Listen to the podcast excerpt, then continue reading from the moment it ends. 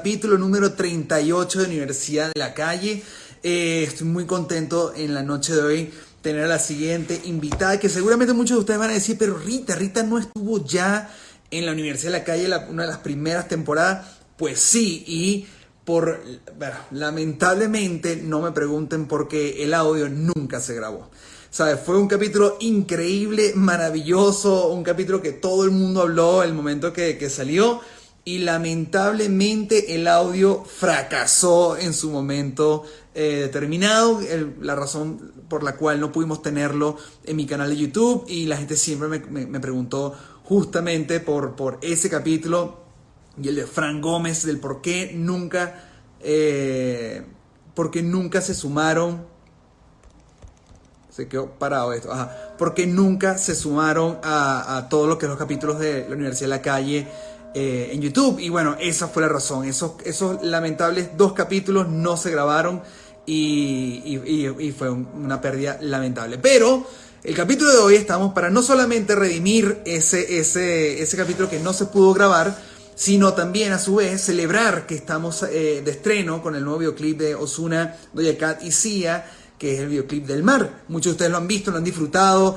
eh, algo ambicioso, muy colosal, eh, es, posiblemente eh, el reto más grande que he tenido como director en, los últimos años de mi carrera y que me complace completamente el resultado final. y pensándolo ya de ese capítulo que no pudimos tenerlo y saber que se estrenó el video ahorita, creo que qué mejor oportunidad para volver a invitar a, mi amiga Rita Villarroel a Universidad de la Calle y hablar sobre su maravilloso oficio. Y no solamente eso, sino también indagar un poco sobre todo el proceso creativo que ella tuvo para realizar eh, parte del video de Del Mar. Así que sin más preámbulo, vamos a invitar ya a mi amiga Rita la llamada. Y viene, y viene, y viene, y está aceptando, y está aceptando con ustedes, mi amiga, la increíble directora de arte, Rita Villarroel.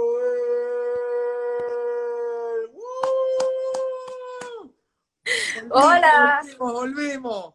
Volvimos.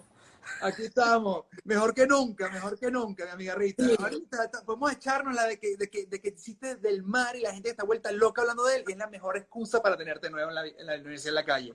Bueno, la, la verdad, la verdad, hola a todos, ¿cómo están? La verdad es que desde desde que hicimos ese live, hemos hecho unos videos fantásticos, porque está también el Gistro Amarillo. Es verdad. Enemigos Íntimos, Caramelo Remix. O sea, ha sido, ha sido cuatro, en este momento, es verdad, qué lindo, es verdad. Enemigos ocultos, que todo el mundo siempre Enemigos ese video. Estamos hablando del, Gistro Amarillo, la famosa pirámide de twerk. Todo el mundo habla de esa pirámide de twerk. Eh, obviamente también hablamos de el caramelo remix, que todo el mundo habla sobre la torta gigante, sobre el sauna de chocolate, sobre el camión derretido, sobre, bueno, todo, todo, todo, todo ese video. realmente hemos tenido una, una buena seguidilla de videos eh, que creo que va a ser muy bueno hablar de ellos en este, en, esta, en este live. Ante todo, ¿cómo estás, mi Rita? Bien, bien, llegando de vacaciones. Muy bien, este, qué bueno. Me agarré unas semanitas por mi cumpleaños y, bueno, descansé un poquito porque desde que se, se, alzó la cuarentena aquí, bueno, tú lo sabes, no hemos parado, ¿no? Sí. Se fue uno tras otro, tras otro, y, y, fue una cosa increíble lo que ha pasado en estos últimos cuatro meses, ¿no? A nivel de grabaciones. Entonces, bueno, me tomé un par de semanas para descansar y para celebrar mi cumpleaños, que yo siempre lo celebro en algún sitio que no conozco. Muy bien, muy bien. Bueno, mira, te la cuento rápido. Feliz, feliz cumpleaños tarde, te la canto por tu Parabéns a vos en esta data, querida. Muchas felicidades, muchos años de vida. ¡Eh! Bueno, nada, mi te quiero. Eh, felicitaciones por tu cumpleaños y además felicidades por todo lo, lo, que estás haciendo últimamente, que todo lo que haces está quedando espectacular. Eh, como sabes, tuvimos problemas técnicos la vez pasada, no pudimos grabar el, audio de ese capítulo. Este eh, contaría como nuestro capítulo de Rita Villarroel. Entonces vamos a empezarlo como si no hubiera pasado aquel capítulo y estamos arrancándolo de cero. Para todas las personas que están acompañándonos ahorita conectados en el live, eh, obviamente siempre la pregunta que arranco es, ¿todo lo que tú aprendiste lo aprendiste justamente de una carrera universitaria o lo aprendiste desde la universidad de la calle?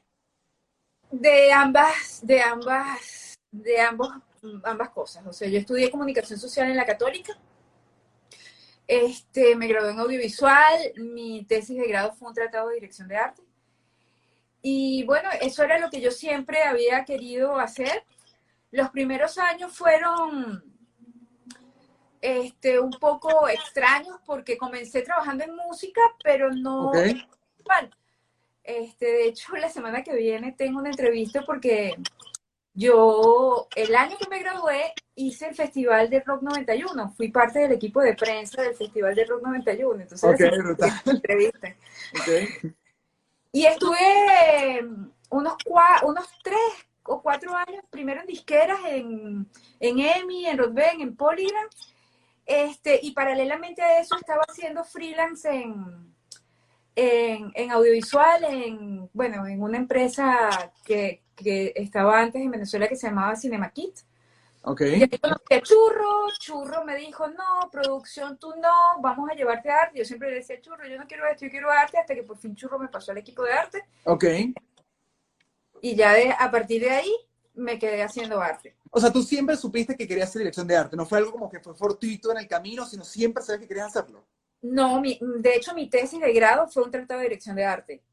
Este, yo siempre quise hacer dirección de arte, ¿no? Hay una, una anécdota divertida que mis hermanas siempre le recuerdan, que cuando nosotras éramos unas adolescentes nos metieron como en unas clases de jazz y entonces la profesora me dice, es que tú bailas muy mal.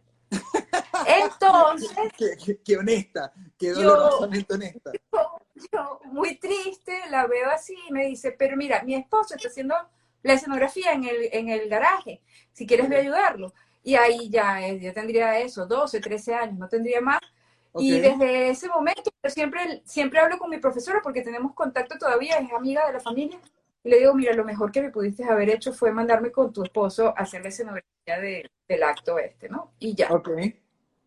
Entonces, claro, yo entro a comunicación social también, este, bueno, primero explorando lo que era la carrera como tal, siempre yéndome al área audiovisual, pero ahí es donde me doy cuenta que lo que yo quiero hacer es dirección de arte. Ok. Ok. Y de todas estas, eh, o sea, esa fue tu primera, vamos a decir, tu primera eh, aproximación al oficio. ¿Conocías el oficio antes de que él te invitara a formar parte de, de construcción de, de las escenografías? No, eso fue algo que ahí mismo fue como tu primera vez que agarraste las herramientas por la mano y dijiste, voy a hacer, vamos a construir y crear. Exactamente, no, no, yo tenía eso, 12, 13 años, ¿no? No, no tenía ningún tipo y además la única herramienta que me dio fue la engrapadora para engrapar los toldos. Imagínate tú. Y tú comenzaste a pensar como que, ok, entonces esto, esto lo hacen para las películas, las series, yo quiero hacer esto, o fue algo que comenzaste a investigar y caíste en el oficio.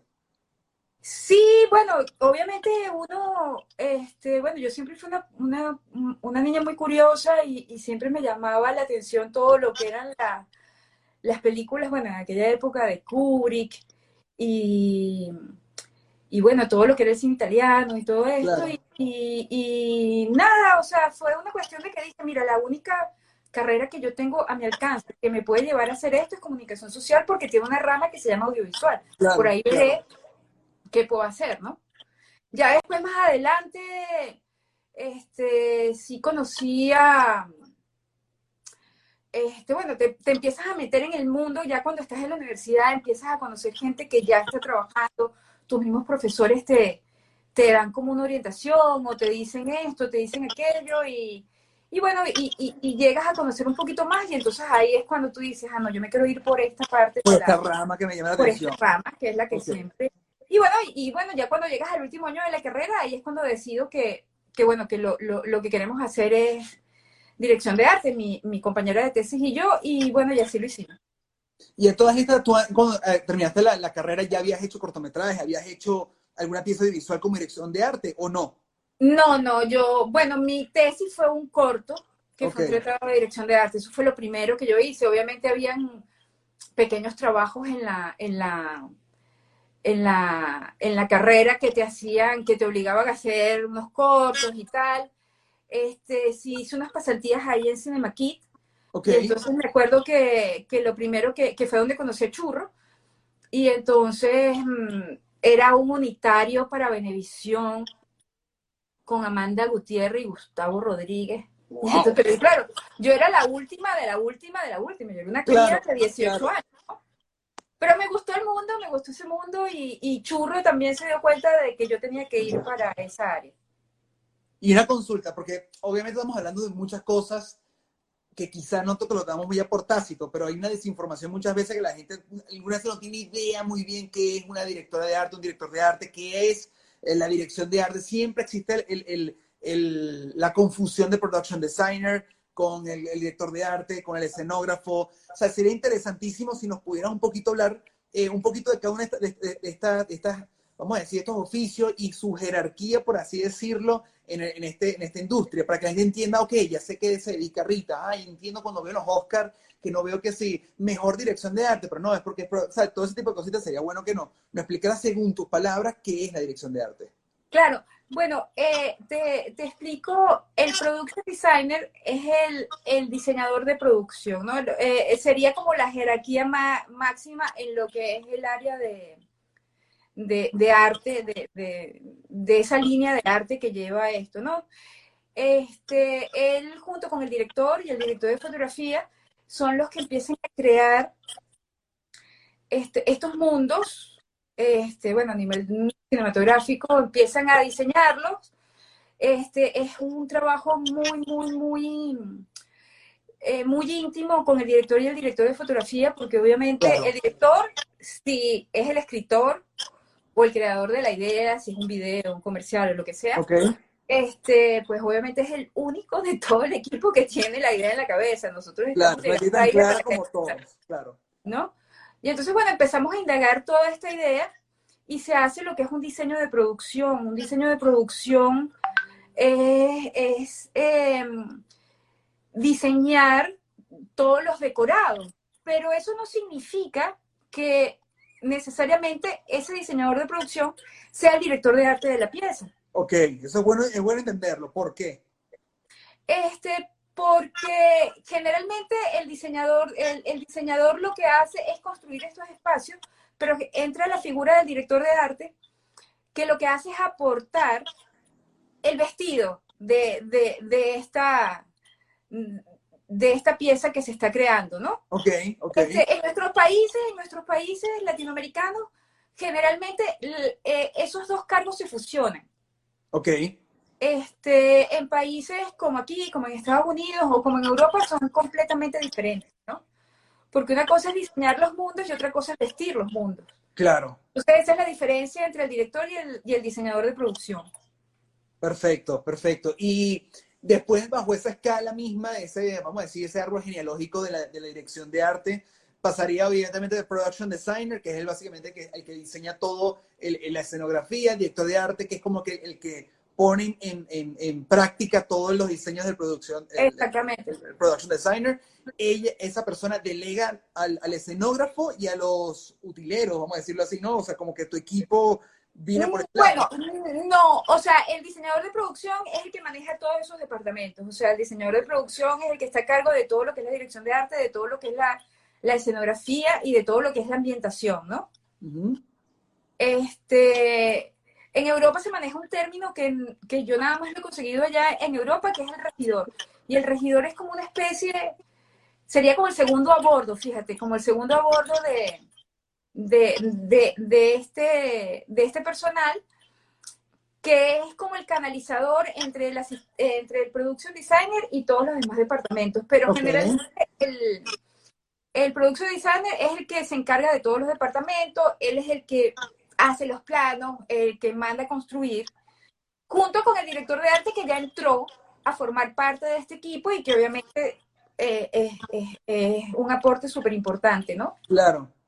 Este, y luego vienen los dressers, los ambientadores. Y bueno, y, por último están los, los asistentes de arte que, que, son tan importantes como todo lo que es el equipo. el equipo de arte este, todas las personas que conforman el equipo de arte eh, son importantísimos, todos.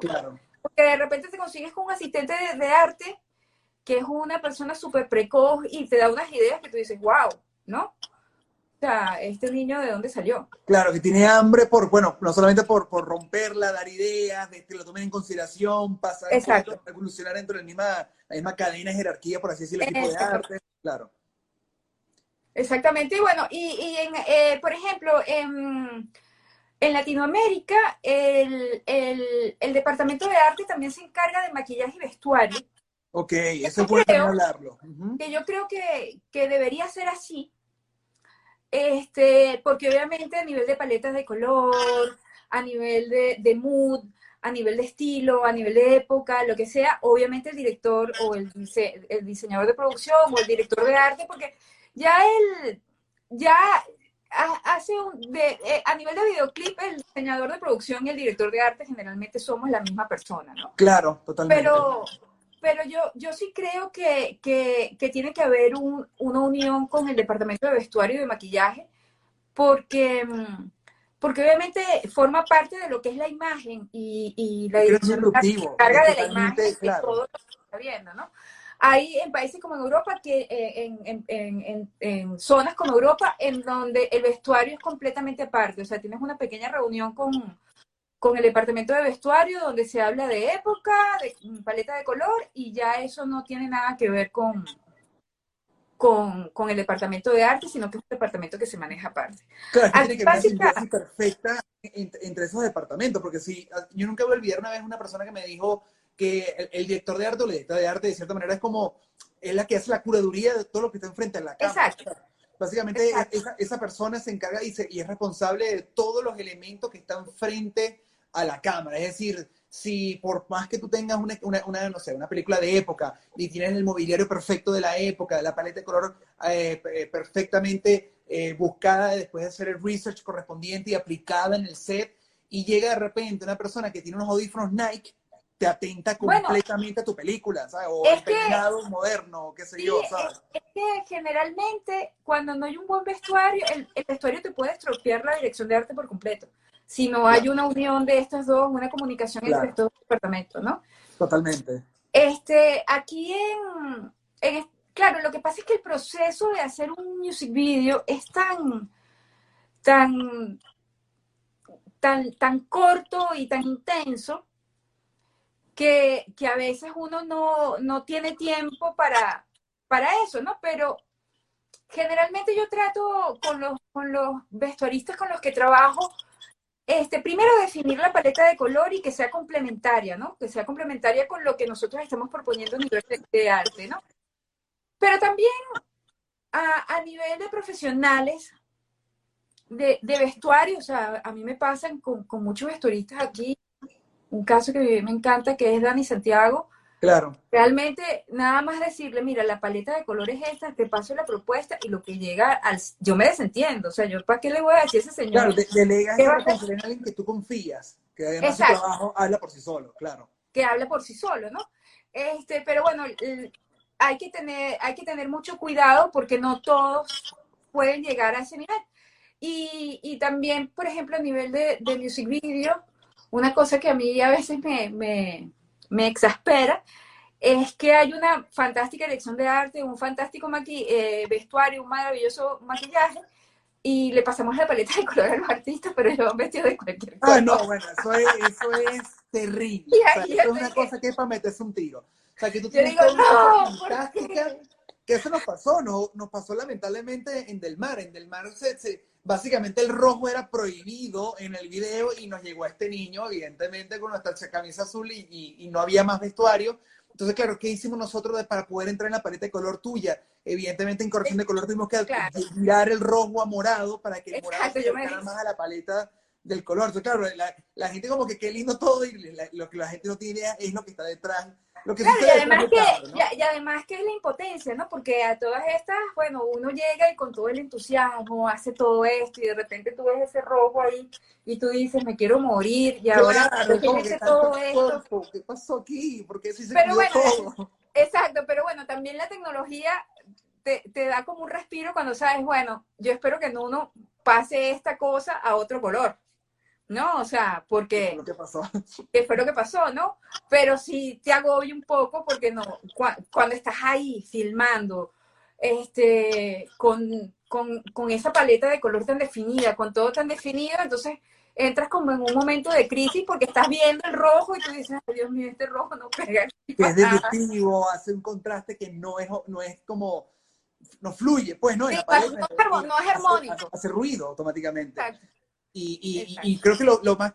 Hay gente, o sea, hay, mu- hay muchas personas que lamentablemente no le paran, vamos a decirlo coloquialmente, no le paran bolas lo suficiente la dirección de arte para que la pieza se vea bien. Hay mucha gente que sencillamente piensa que, bueno, es simplemente poner un mobiliario correspondientemente lindo al- en el plano eh, y, que, y, que, y que tenga los, los props adecuados eh, para la acción que tiene que hacer.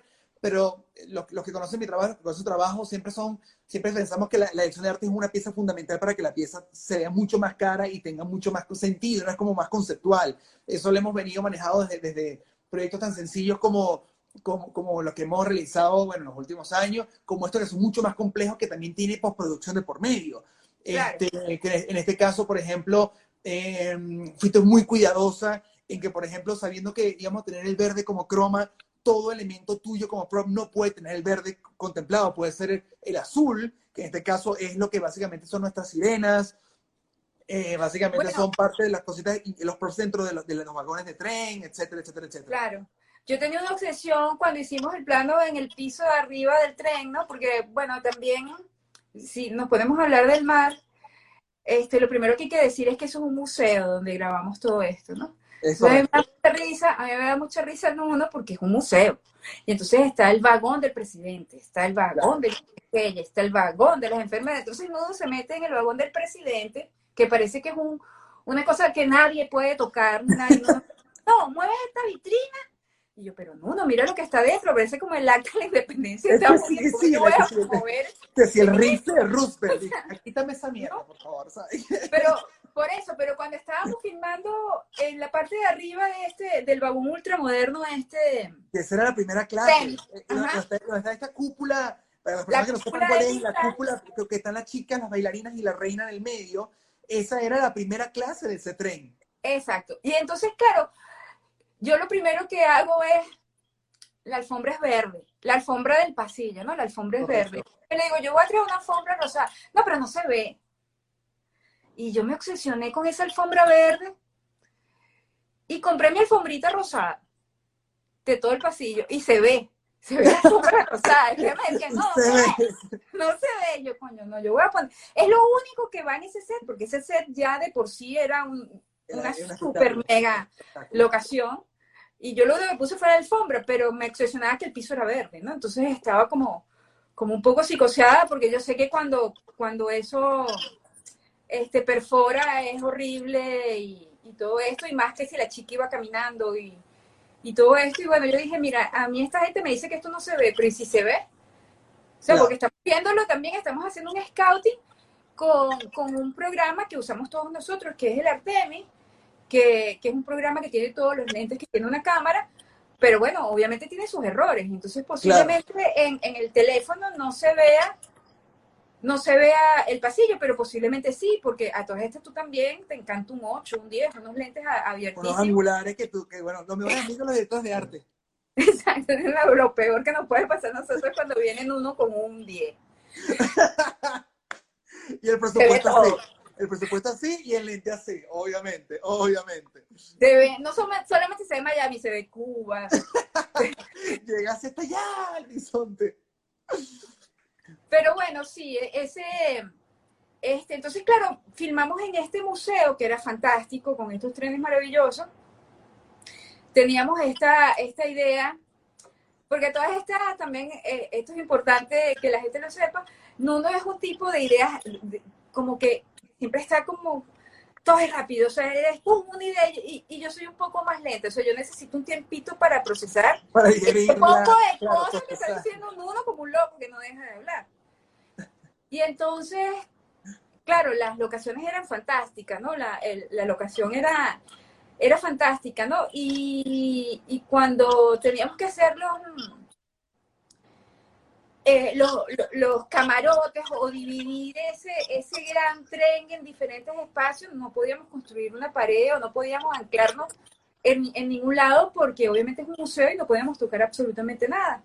O sea, para que la gente entienda un poco lo que está comentando Rita, básicamente el concepto, como ustedes bien saben, es un tren que eh, eh, navega, eh, atraviesa, atraviesa el mar eh, de una manera como un submarino. Eh, Osuna es como este capitán que está, transpor- está transportando eh, a esta reina de la Atlántida de un punto A a un punto B. Entonces, claro, obviamente muchas eh, dudas surgieron en el camino del proceso de la preproducción, que era básicamente cómo hacemos esto posible. Y Gianni, nuestro productor, levanta la mano y dice, hay un museo de trenes, que creo que sería importante revisarlo porque quita que podemos hacer algo allá. Fuimos allá con Rita y evidentemente conseguimos este modelo en particular, que no me acuerdo exactamente el nombre, pero uno, es, básicamente eh, un, un, modelo completamente aluminio por fuera que parece un submarino, o sea, tiene una figura muy interesante, muy, parece como si fuera un steampunk, tiene como una onda que, que yo sentí, esta es la vibra del video. Bueno, esos grandes diseños de los años 50 que, que, se quedaron en esa modernidad impresionante, ¿no? Totalmente. Y, y claro, y, la idea era como cómo darle vida a este espacio sin que uno se vea como un museo, dos, ser apoyado con postproducción para que tengamos objetos reales, pero quizás los backgrounds sean postproducción y sientan algo de veracidad, que no todo es fake, eso para mí siempre es fundamental. Y tres, cómo poder llevar a cabo todo el tratamiento del video, que teníamos muchas cosas, teníamos interior de vagón, teníamos un, un, traveling por fuera de los vagones, viendo ventana por ventana, teníamos un camarote principal. la eh, estación. Y teníamos la estación de tren del mar. Entonces, claro, cómo poder aterrizar todo esto en esta locación que, que fuera práctica, no solamente para mí como director, para fotografía, que en este caso era Reinaldo, sino también para que eh, Rita pudiera trabajar de una manera mucho más cómoda y que pudiera enriquecer quizás ya tener la gran mayoría del set a, favor de su propuesta y que sencillamente ella lo que, lo que hace es darle esos toques finales para darle como coherencia y lógica a este mundo que estamos creando prácticamente de cero. Claro, y entonces, este, bueno, y también la famosa piscina que afortunadamente... Exactamente, la piscina faltaba, correcto. Era una piscina en, eh, en, la estación de tren. Entonces, claro, nosotros como, como arte nos conseguimos una locación en donde no podíamos hacer absolutamente nada, o sea, no había, no se podía clavar nada, ¿no? Entonces, este, volvimos a ir una segunda vez a, a la locación y se nos ocurrió la idea de hacer unas bueno, como está el tema del COVID, ¿no? Entonces aquí en, Miami, este, en todas partes están poniendo como unos plexis, como unas pequeñas paredes con una basecita. Y yo le digo a los chicos, bueno, pero si agarramos esta historia que están haciendo todos en los otros de poner esto, pero en vez de poner el plexi ponemos una pared, hacemos todas las paredes del tren y con cortinas que las pegamos con tape, porque tampoco no, no podíamos, no podíamos clavar absolutamente nada. Y bueno, toda esa escenografía fue con tape. Este, y, y, con, paredes que si las hacías así se caían. Caían, como, como, que no. Porque la gente no lo sabe, pero, pero claro, eh, como es un museo, hay muchos trenes y justo, justo, justo ese modelo que nos servía está, estaba picado como en dos. Y estaba una en una a la izquierda y la otra en la, derecha. Entonces en la izquierda, para poder optimizar tiempo de rodaje, eh, decidimos descifrar de una manera en que esto va a ser la estación y esto va a estar eh, acondicionado a nivel de arte y fotografía de que tiene que ser la estación. Es decir, piso completamente cubierto por, o parcialmente cubierto por arena, que está, ahí está Luis, los Luis que me están, me están, me están mentando la madre. Este, que es toda la, la, parte del piso arena tener obviamente el, arco que dice Estación del Mar, hecha por el equipo de, Rita, tener los bancos eh, eh, divisores, por así decirlo, a lo largo de todo en, perspectiva. y, y unos caballitos de mar que te da como entender de que, de que es parte de esta estación, ¿no? Por así decirlo. Y simultáneamente, equipo de arte y fotografía trabajaban en la otra ala del museo sobre esta parte externa del vagón, donde podías ver el interior, pero lo que estaba en contra nuestra es que era, un café, era la parte como el cafetín, era como el restaurante de, del tren. Entonces, no podíamos dividirlo en camarotes, y es cuando, evidentemente, a Rita se le ocurrió la idea de poner estos plexis, que lo que hacen es dividirlo y jugar a nivel de perspectiva, cómo tapar las mesas para hacer sentir que eran como diferentes, eh, como literas, eran como, como camas, ¿no?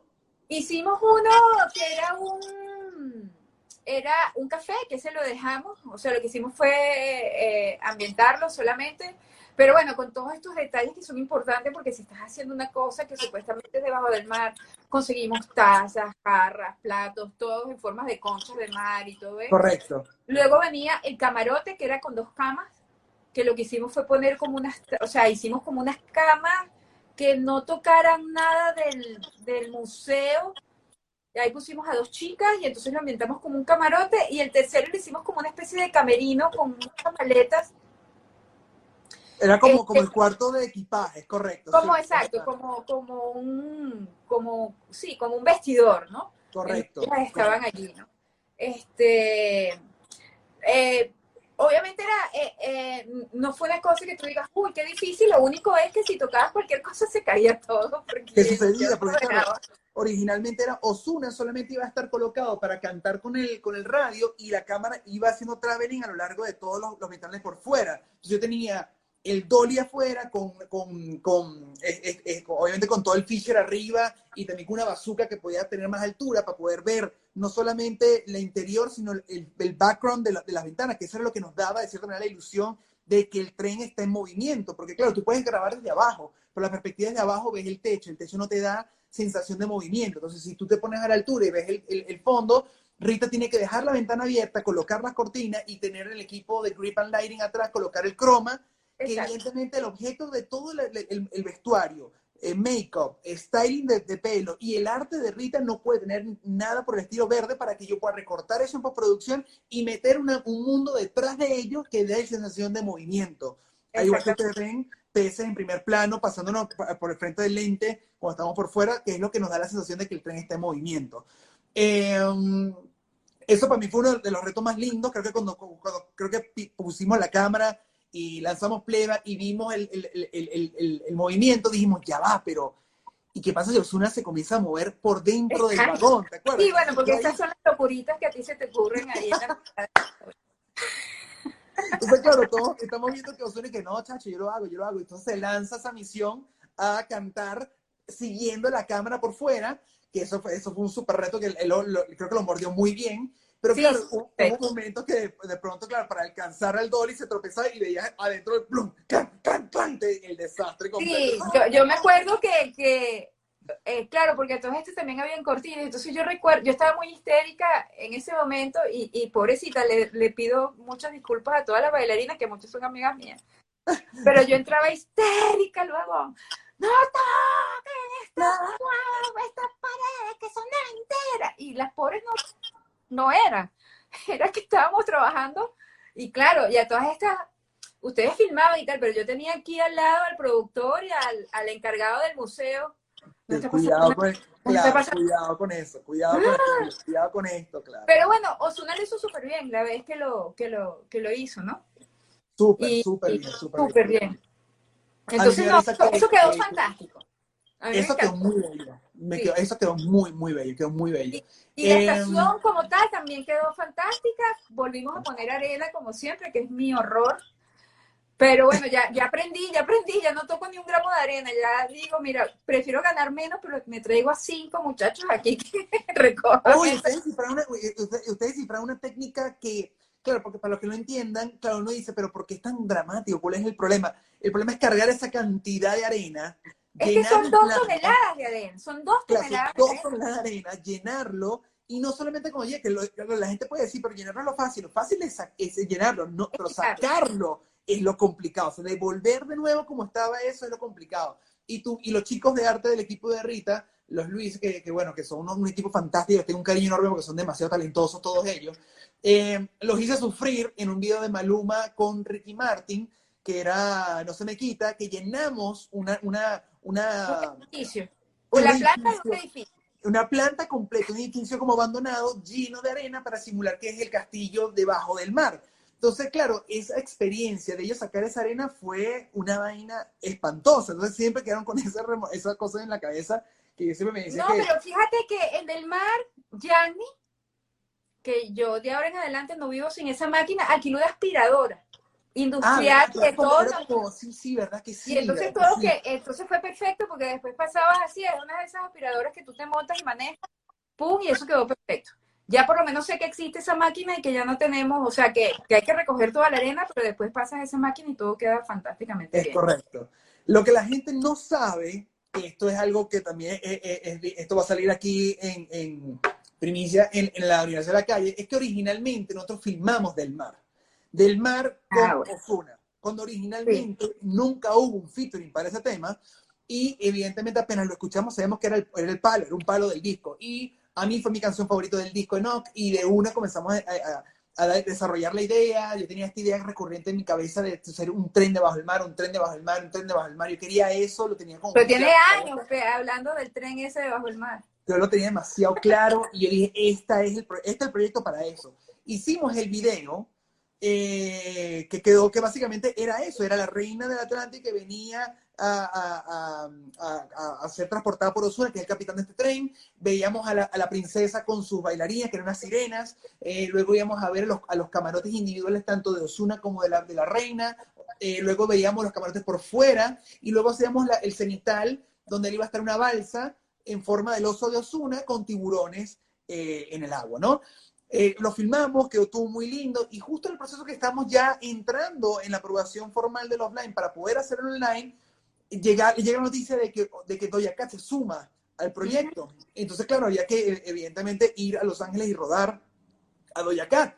Y en el proceso que estamos haciendo, todo lo que es la parte del, del, del cómo vamos a, a, a, sumar una parte de historia que complemente lo que hicimos en Miami, se suma CIA a la ecuación.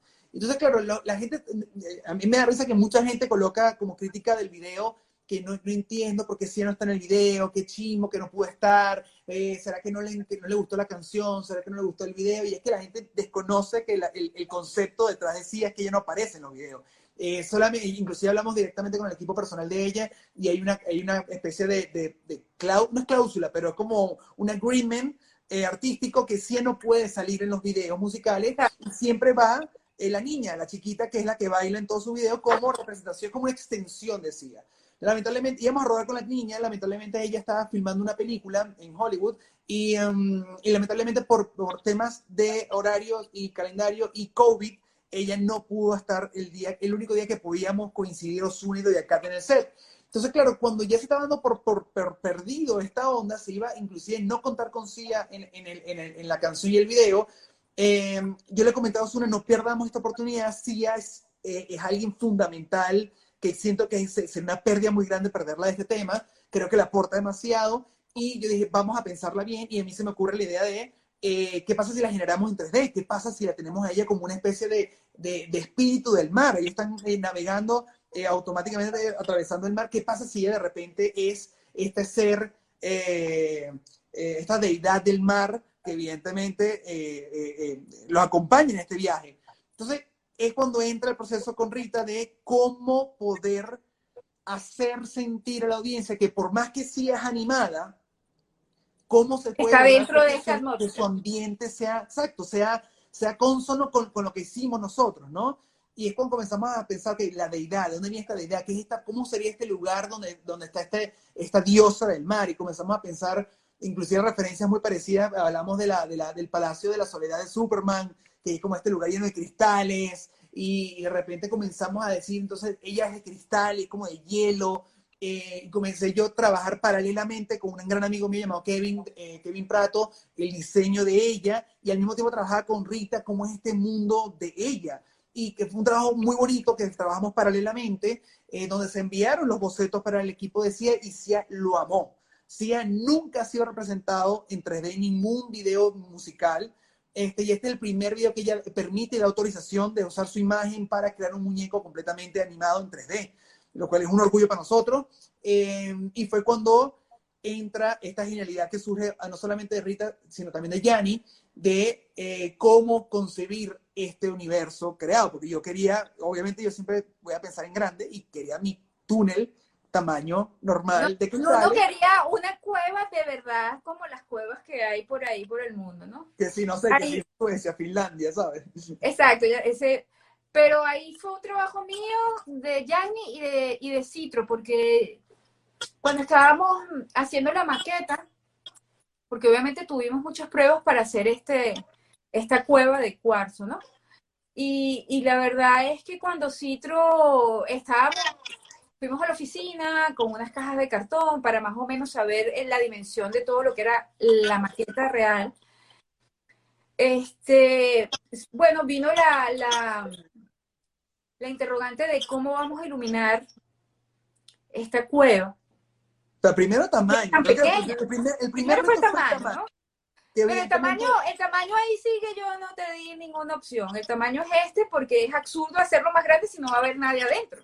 ¿No? Para la gente que no entienda este, esta manera que Rita lo llegó a esta conclusión, y es la realidad, si nosotros estamos animando el personaje, el espacio que tú estés filmando lo no lo está determinando la persona. Es decir, que la escala, tú lo puedes grabar un espacio muy pequeño, con un lente angular y la persona que tú animas dentro de ese espacio te está dando automáticamente la escala del lugar. ¿Sí me siguen? claro, y, además que la escala realmente la dieron los materiales, ¿no? Porque cuando a mí me empiezan a llegar las piedras y me empieza a llegar la serenita y me empiezan a llegar los, los cuarzos, yo digo, bueno, es que yo tengo que hacer algo en base al tamaño claro. de los cuarzos que yo puedo conseguir y además también del peso, porque porque si no iba a pesar muchísimo, era una cosa que no, no, no sabía cómo, cómo decirle a uno, pero más grande que eso nadie iba a poder alzar e, esa cueva. O sea, eso iba a pesar una tonelada, ¿no?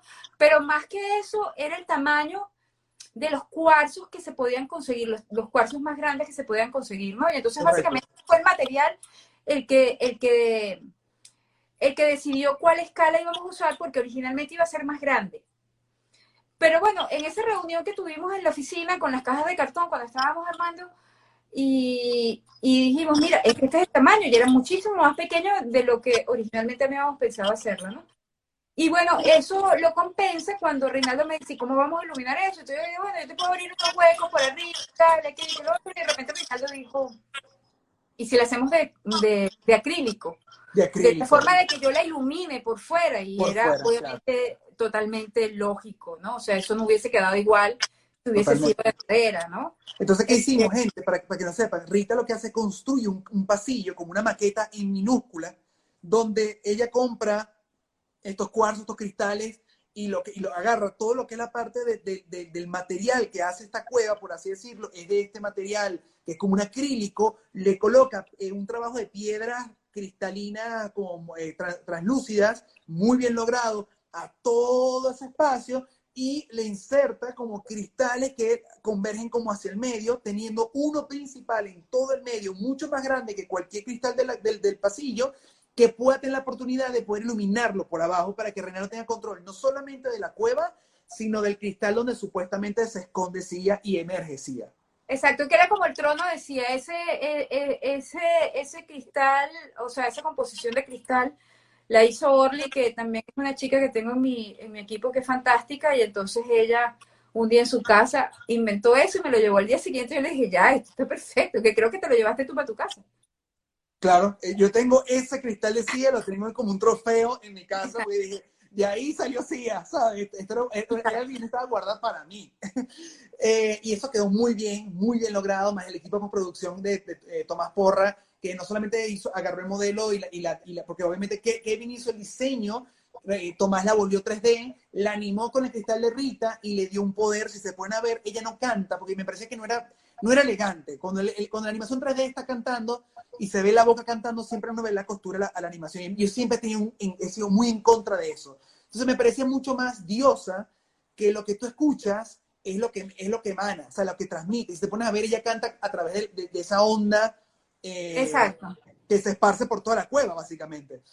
Entonces ya teníamos la cueva, teníamos la estación, teníamos los vagones por fuera y después tenemos los vagones también internos, que tú hiciste como una especie súper bonita, como, como, bien dices tú, con todos los propios que son de cristales, de, con, como conchas, maletas que están arriba, eh, eh, en la parte de arriba del asiento, este, para dar la ilusión de que evidentemente estamos como en un camarote individual de ellos dos, ¿no? Exacto. Bueno, eso fue del mar. Del mar fue un trabajo muy titánico que hizo Rita con su equipo fantástico. Me gustó que, que, hablaras un poquito también de, de, ahorita este proceso de, bueno, antes de salir del mar, porque creo que es digno hablar un poquito más de eso. Cuando, por ejemplo, yo te llamo y te digo, Rita, tengo este proyecto, tengo el proyecto del mar, eh, mi historia se basa en este, este submarino que eh, va o, o atraviesa el mar. ¿Cuál es el proceso paso a paso que tú haces como directora de arte y como production designer eh, qué fue lo que conllevó a la estética del video. O sea, ¿qué te llevó? me gustaría que le compartieras a, los chicos cómo fue tu proceso creativo, cómo llegaste a las ideas que tuviste, las que propusiste, y por qué el video tiene esta estética como tal, que bueno, es dada por la dirección de arte. Y así la gente también tiene una idea de cómo es el paso a paso tuyo. Claro, bueno, eh, generalmente cuando tú me llamas y me das esas ideas, yo entro en pánico, ese es el, el primer paso. Ok, ok. entro en pánico de boda. Pero bueno, cuando lo, lo, primero que lo primero que creo que se nos vino a toda la mente es una campaña de H&M que hizo Wes Anderson de un de un tren. Es correcto.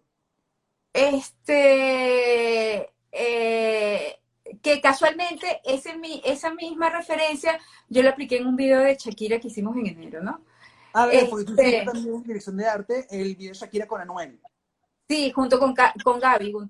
Gaby era la production designer y yo era la, la directora de arte de una de, las de las unidades, ¿no? Entonces, este, luego, lo, lo primero que es una estación, el fondo del mar y entonces de color. Se congeló, se congeló.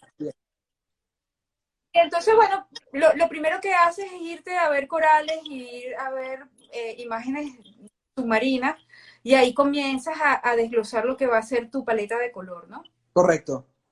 Este, que es importantísima, ¿no? Que, que lo que pasa es que el fondo del mar es una cosa tan impresionante que nada más con ver tres o cuatro imágenes ya tienes cualquier cantidad de, de, de ideas en la cabeza de cómo ibas a, eh, de cómo iba a hacer eso. Y paralelamente a eso también pensar en todo esto, que iba a haber mucha postproducción y que no podíamos utilizar el verde, que, que, es un color muy predominante en el mar, y cómo compensábamos ese verde. Entonces lo compensamos con mucho rosa y con mucho naranja, ¿no? Con naranja okay. coral. Ok. Este, y bueno, ya cuando tú mezclas todo lo que es Wes Anderson con el fondo del mar, con uno que te está, Pepe Grillo.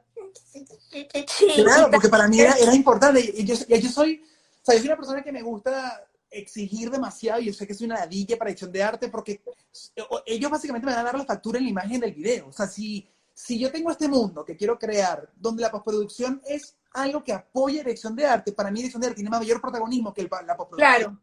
Porque no sirve nada tener una buena post, pero tengamos un tren de mierda o tengamos claro. una, no sé, las sirenas se ven mal logradas, mal vestidas, mal maquilladas, mal styling, eh, de repente, eh, no sé, la parte interna de los camarotes eh, es pobremente... Pobre, claro, sí. claro. Entonces ya tú sí, por más que Además llena... es que cuando tú, tú vas a recrear un mundo muy particular, como en este caso es el mundo submarino, que te pasa igual cuando recreas cualquier época cualquier época histórica, este, el éxito de, de, esa ambientación te lo dan los detalles, ¿no? Correcto. Este, bueno, eh, el, el, trabajo de maquillaje de vestuario de Dani y de Nati fue fantástico, la verdad es que... Y bueno, de vestuario ya sabemos que Dani Santiago hizo un trabajo fantástico. Maravilloso. Los chicos míos, este, Angeli y Ignacio se fueron a Los Cayos, a como unas tiendas que hay ahí donde venden puros puras cosas hechas con, con, con elementos con del mar, concha, con, con, estrellas, con, y todo. Se fueron hasta los callos, compraron todas estas cosas, estas cosas a su vez las, las intervenimos para que fuesen como más reales. Este, y bueno, ya cuando tienes esos, todos esos elementos, este, lo más sabroso es que como tienes todo esto, viene la parte de ambientar. Y llega un momento en que tienes tantas cosas que no sabes dónde ponerlas todas, ¿no? Este, pero generalmente en este trabajo es mejor que sobren cosas a que te falten cosas, ¿no? Totalmente. Este, y bueno, y por eso fue que creamos todo, todo este mundo. Tuve la suerte también de, de que en esa época había llegado un director de arte fantástico con el que hemos trabajado, eh, yo, que es Ronald, y Ronald tiene una habilidad para pintar impresionante y entonces me dijo, no, tranquila Rita, yo voy a pintar todos los bancos y los bancos los pintó como si estuviesen de musgo envejecido. Brutal, que eso quedó precioso, precioso. Exacto. Entonces, este, bueno, cuando tienes todos estos elementos y, ya sabes todo lo que quieres en cada, en cada, en cada set, y tienes un montón de ideas por cada set, y de repente te das cuenta de que ese montón de ideas no caben, pero las tienes ahí, bueno, empiezas a distribuir y bueno, a aparece toda esta historia que, que apareció y, y, y, y, que bueno, que es un consejo que yo le doy a toda la gente que, que está este, tratando de incursionar en el mundo de la dirección de arte. La dirección de arte se basa en detalles, ¿sabes? O sea, yo por ejemplo, ese juego de tazas de té en forma de mar, con la tetera y la cosa que llevan las sirenas, e, eso es lo, lo, o sea, no le puedes poner una taza que conseguiste en un Pro lo que conseguiste en, en Target, ¿no? O sea, y si, y si no la conseguiste, pero conseguiste algo blanco, píntalo y trata de ponerle musgo, qué sé yo, o sea, no, no, no puedes, Es que realmente no puedes es una conformarte con las cosas de tan detalles, básicas, ¿no? ¿no? O sea, además la dirección de arte es una sumatoria de detalles y cada Es detalle una cuenta sumatoria de algo. detalles. Y entonces, claro, fíjate que nosotros teníamos muchísimos props y muchísimos recursos para todos los, para todos los sets. Sí. Y entonces tú te paras y entonces de repente te dice tu, tu set dresser, que en ese caso en el, en el vagón era Angel y me dice, ya, ya lo hice, pero tú veías que ella y Nacho seguían poniendo cosas, porque eso pasa como, como cuando estás pintando un cuadro, que no Claro. sabes cuándo terminarlo. Claro. ¿sabes? O sea, tú dices, guau, me falta aquí, me falta allá, ¿no? Entonces ellos me decían, ya está listo, pero entonces tú veías que Ignacio estaba poniendo una cosa allá, y entonces yo me decía, no, no, vamos a poner esta maleta aquí, ¿cuántas maletas sobran? Faltan cuatro, y se- a la final nos metemos todo, porque a nivel de encuadre siempre hay maneras de, de enriquecerlo, ¿no? Y mucho más si tienes todo ese, todos esos recursos que teníamos en ese, en Inc- ese inclu- ¿no? Inclusive eh, nos faltó hablar un poco de algo que me pareció que también fue una solución muy inteligente por parte, creo que fue tuya, Rita, que yo decía, bueno, necesitamos también adi- adicionales, teníamos el, la locación del, del museo, donde habíamos aterrizado todo, habíamos aterrizado la estación, habíamos aterrizado los interiores, habíamos aterrizado el exterior de los ventanales, pero nos faltaba dónde rodar la, la piscina, el cenital de la piscina de Osuna. Entonces, claro, siempre estuve diciendo, bueno, ¿será que hacemos un company move? ¿Será que nos vamos de un sitio para otro? Pero los company move, para los que es- estén familiarizados con, con, con la expresión, es un cambio de locación. Eso implica que son dos locaciones que tienes que pagar. Eso implica que tienes que desmontar un camión de luces, armar el set, filmar, volver, ir a otro lado. Y es una pérdida de tiempo que no solamente Rita pierde, yo pierdo, la producción pierde y el dinero que pierde. Entonces, fue cuando dijo, creo que fue Rita, se me equivoco, Sí, sí. Que dijiste, ¿para, para, qué, para qué te haga, a- a- o sea, ¿para qué te ahogas en un vaso con agua si tú sabes muy bien que lo que necesitas es tener el chamo a- en cenital? No necesitas grabar en una piscina de verdad, podemos tener una piscina portátil, que el fondo sea azul y azul ya lo, y lo recortas como un croma y lo puedes colocar donde te la gana. Y yo dije, mierda, ¿verdad? O sea, ¿qué, qué tan, qué tan fácil que hizo fue Rita conseguir esta piscina como de piscina plástico, ¿no? grande, era una piscina de, de 16 pies de diámetro, era grande, bastante grande. Lo único es que cuando el camión cisterna empezó a llenarla, el agua salía blanca como, como si tuviese cemento. Rarísimo, sí. Este, y entonces eh, uno de una de las chicas, Angeli, salió como corriendo empaquetada para la calle a una tienda de piscinas y le dieron como un colorante que se Claro. le pone a las piscinas y entonces le echamos eso y quedó azulito. Y eh, para los que no entienden, pero ¿por qué están pintando el agua? Porque de cierta manera ellos pensaron más astutos para tener el movimiento del vaivén original y no poner simplemente a Osuna quieto y, y se ve como, como si estuviera Claro. estático. es, es simplemente poner la balsa a Osuna sobre una, sobre una superficie que sí tenga movimiento, que nosotros lo estamos moviendo para que tenga el vaivén, que tengas el, el- el- o sea, que tú tengas, si esta es la, la toma cenita- eh, cenital y tú sientas que tenga movimiento, tú le estás viendo la profundidad y todo lo que es la parte del, del movimiento del cuerpo para que se sienta que está sobre una superficie líquida. Y el agua, si la pintas de azul, automáticamente en postproducción te resulta ser un croma. Entonces no solamente tienes el croma para recortar las unas, sino que tengas el movimiento exacto que necesitamos nosotros. Y fue dos pájaros en un solo tiro. Entonces fue sumamente astuto, porque lo que hace es recortar Osuna, ponerle un, un agua falsa, el agua que tú quieras del Caribe, el Atlántico, el que tú quieras, y lo extiendes y tienes el Osuna recortado que tú puedes ponerlo primer plano o un plano muy abierto a tu voluntad por postproducción. Exacto. Igual ahí pusiste el tren como pasando por debajo y unos tiburones alrededor y entonces Correcto. todo el efecto del tren pasando debajo de Osuna. que era para poder unificar, o sea, para que la gente diga, pero ¿qué tiene que ver eh, es- esa balsa arriba con, con, con el tren estamos viendo? Entonces, claro, la manera que yo me- a mí me pareció fue que era como una especie de balsa de esas de emergencia que, que abres bajo el mar y sales, ¿no? Hacia la superficie. Y yo le decía a ella, vamos a explotar un poco el branding de Osuna, del logo de Osuna, y pongámoslo en forma de Osuna. Y fue cuando Rita consigue esta balsa que es como redonda, eh, que es para básicamente como para amarrar en lanchas y, y, y vacilar las olas, ¿no? Básicamente, ¿no? Y, Exacto, le hicimos las orejitas. y tú lo que hiciste fue coser, ¿no? Va a coser básicamente como que un envoltorio al, al, al- a eso, ¿no? Exacto. Exactamente. exacto. Ahí fue cuando llegó vestido de rojo. Y claro, y ahí fue como que... Pero bueno, para rescatar un poco la conversación de dirección de arte porque hablamos mucho de, del mar y la gente está fascinada, pero la gente quiere tener más conocimiento sobre tu profesión. Entonces voy a hacer la serie de preguntas que te hicieron a ti la tarde para que nos puedas responder, evidentemente, según tu perspectiva. Ya todos sabemos, eh, mi Rita, de que esto no es algo que tú consigues en un libro, esto no es algo que tú consigues en una universidad, esto básicamente de, de tu experiencia como directora de arte, como de toda esta calle que pateaste cuando, cuando arrancaste esto hace, hace, buenos años, y que, y que tu propia experiencia personal nos des como una, una, una guía, ¿no? Básicamente de cómo a ti te funcionó, que quizá le puede llegar a funcionar a alguien más. Eh, aquí alguien me preguntó, ¿escalaste el departamento de arte de una eh, o comenzaste desde una voz más abajo? ¿Cuántos años llevaste tú para poder considerarte como directora de arte en tu oficio? Bueno, no, yo empecé de asistente de arte, este, luego fui utilero de varios directores de arte.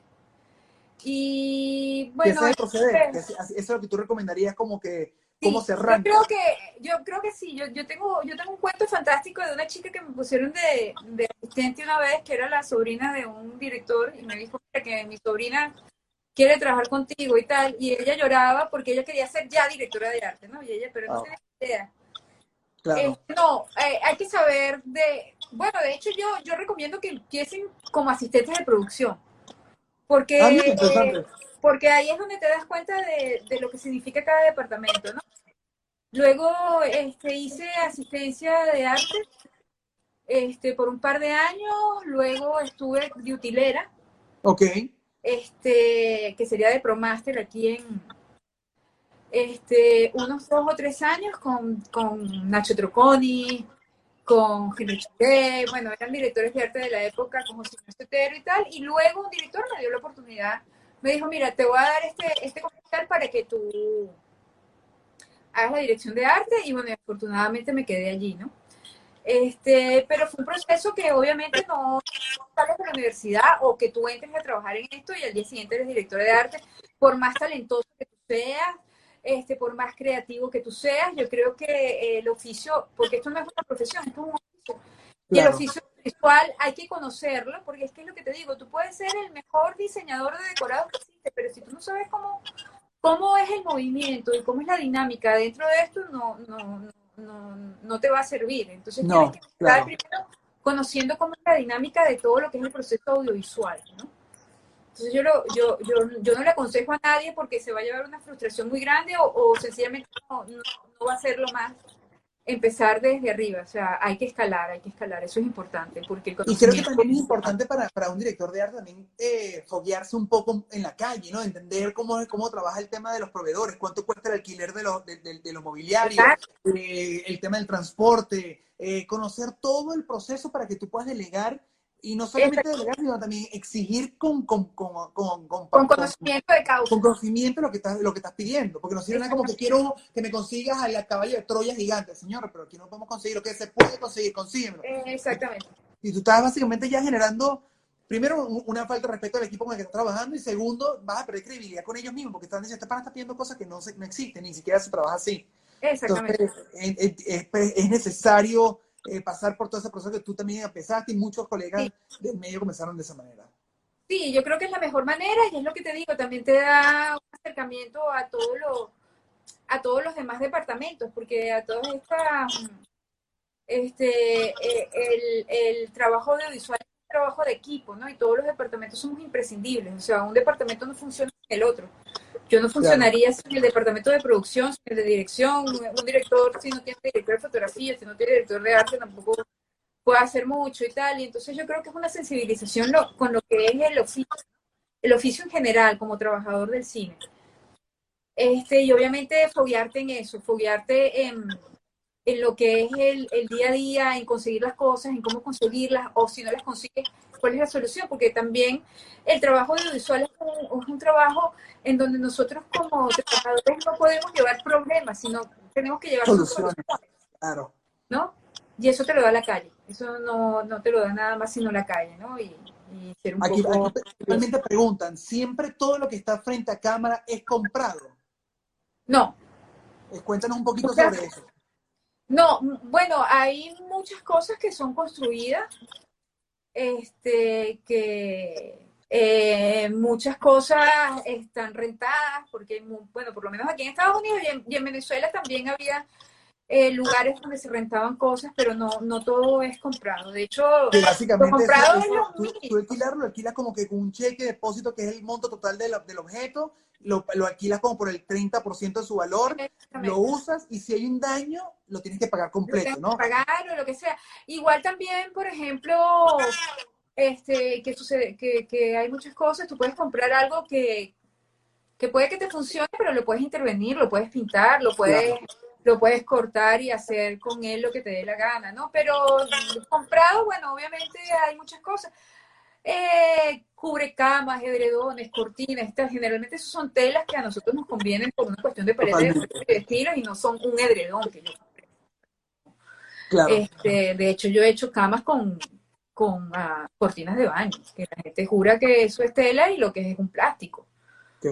Que este, son... Eso es cuando tienes que optimizar el presupuesto, dices tú, como para poder, obviamente si es un background y es un... hay- No, hay- no necesariamente, sino que de repente la textura de la, de la cortina de baño es fantástica.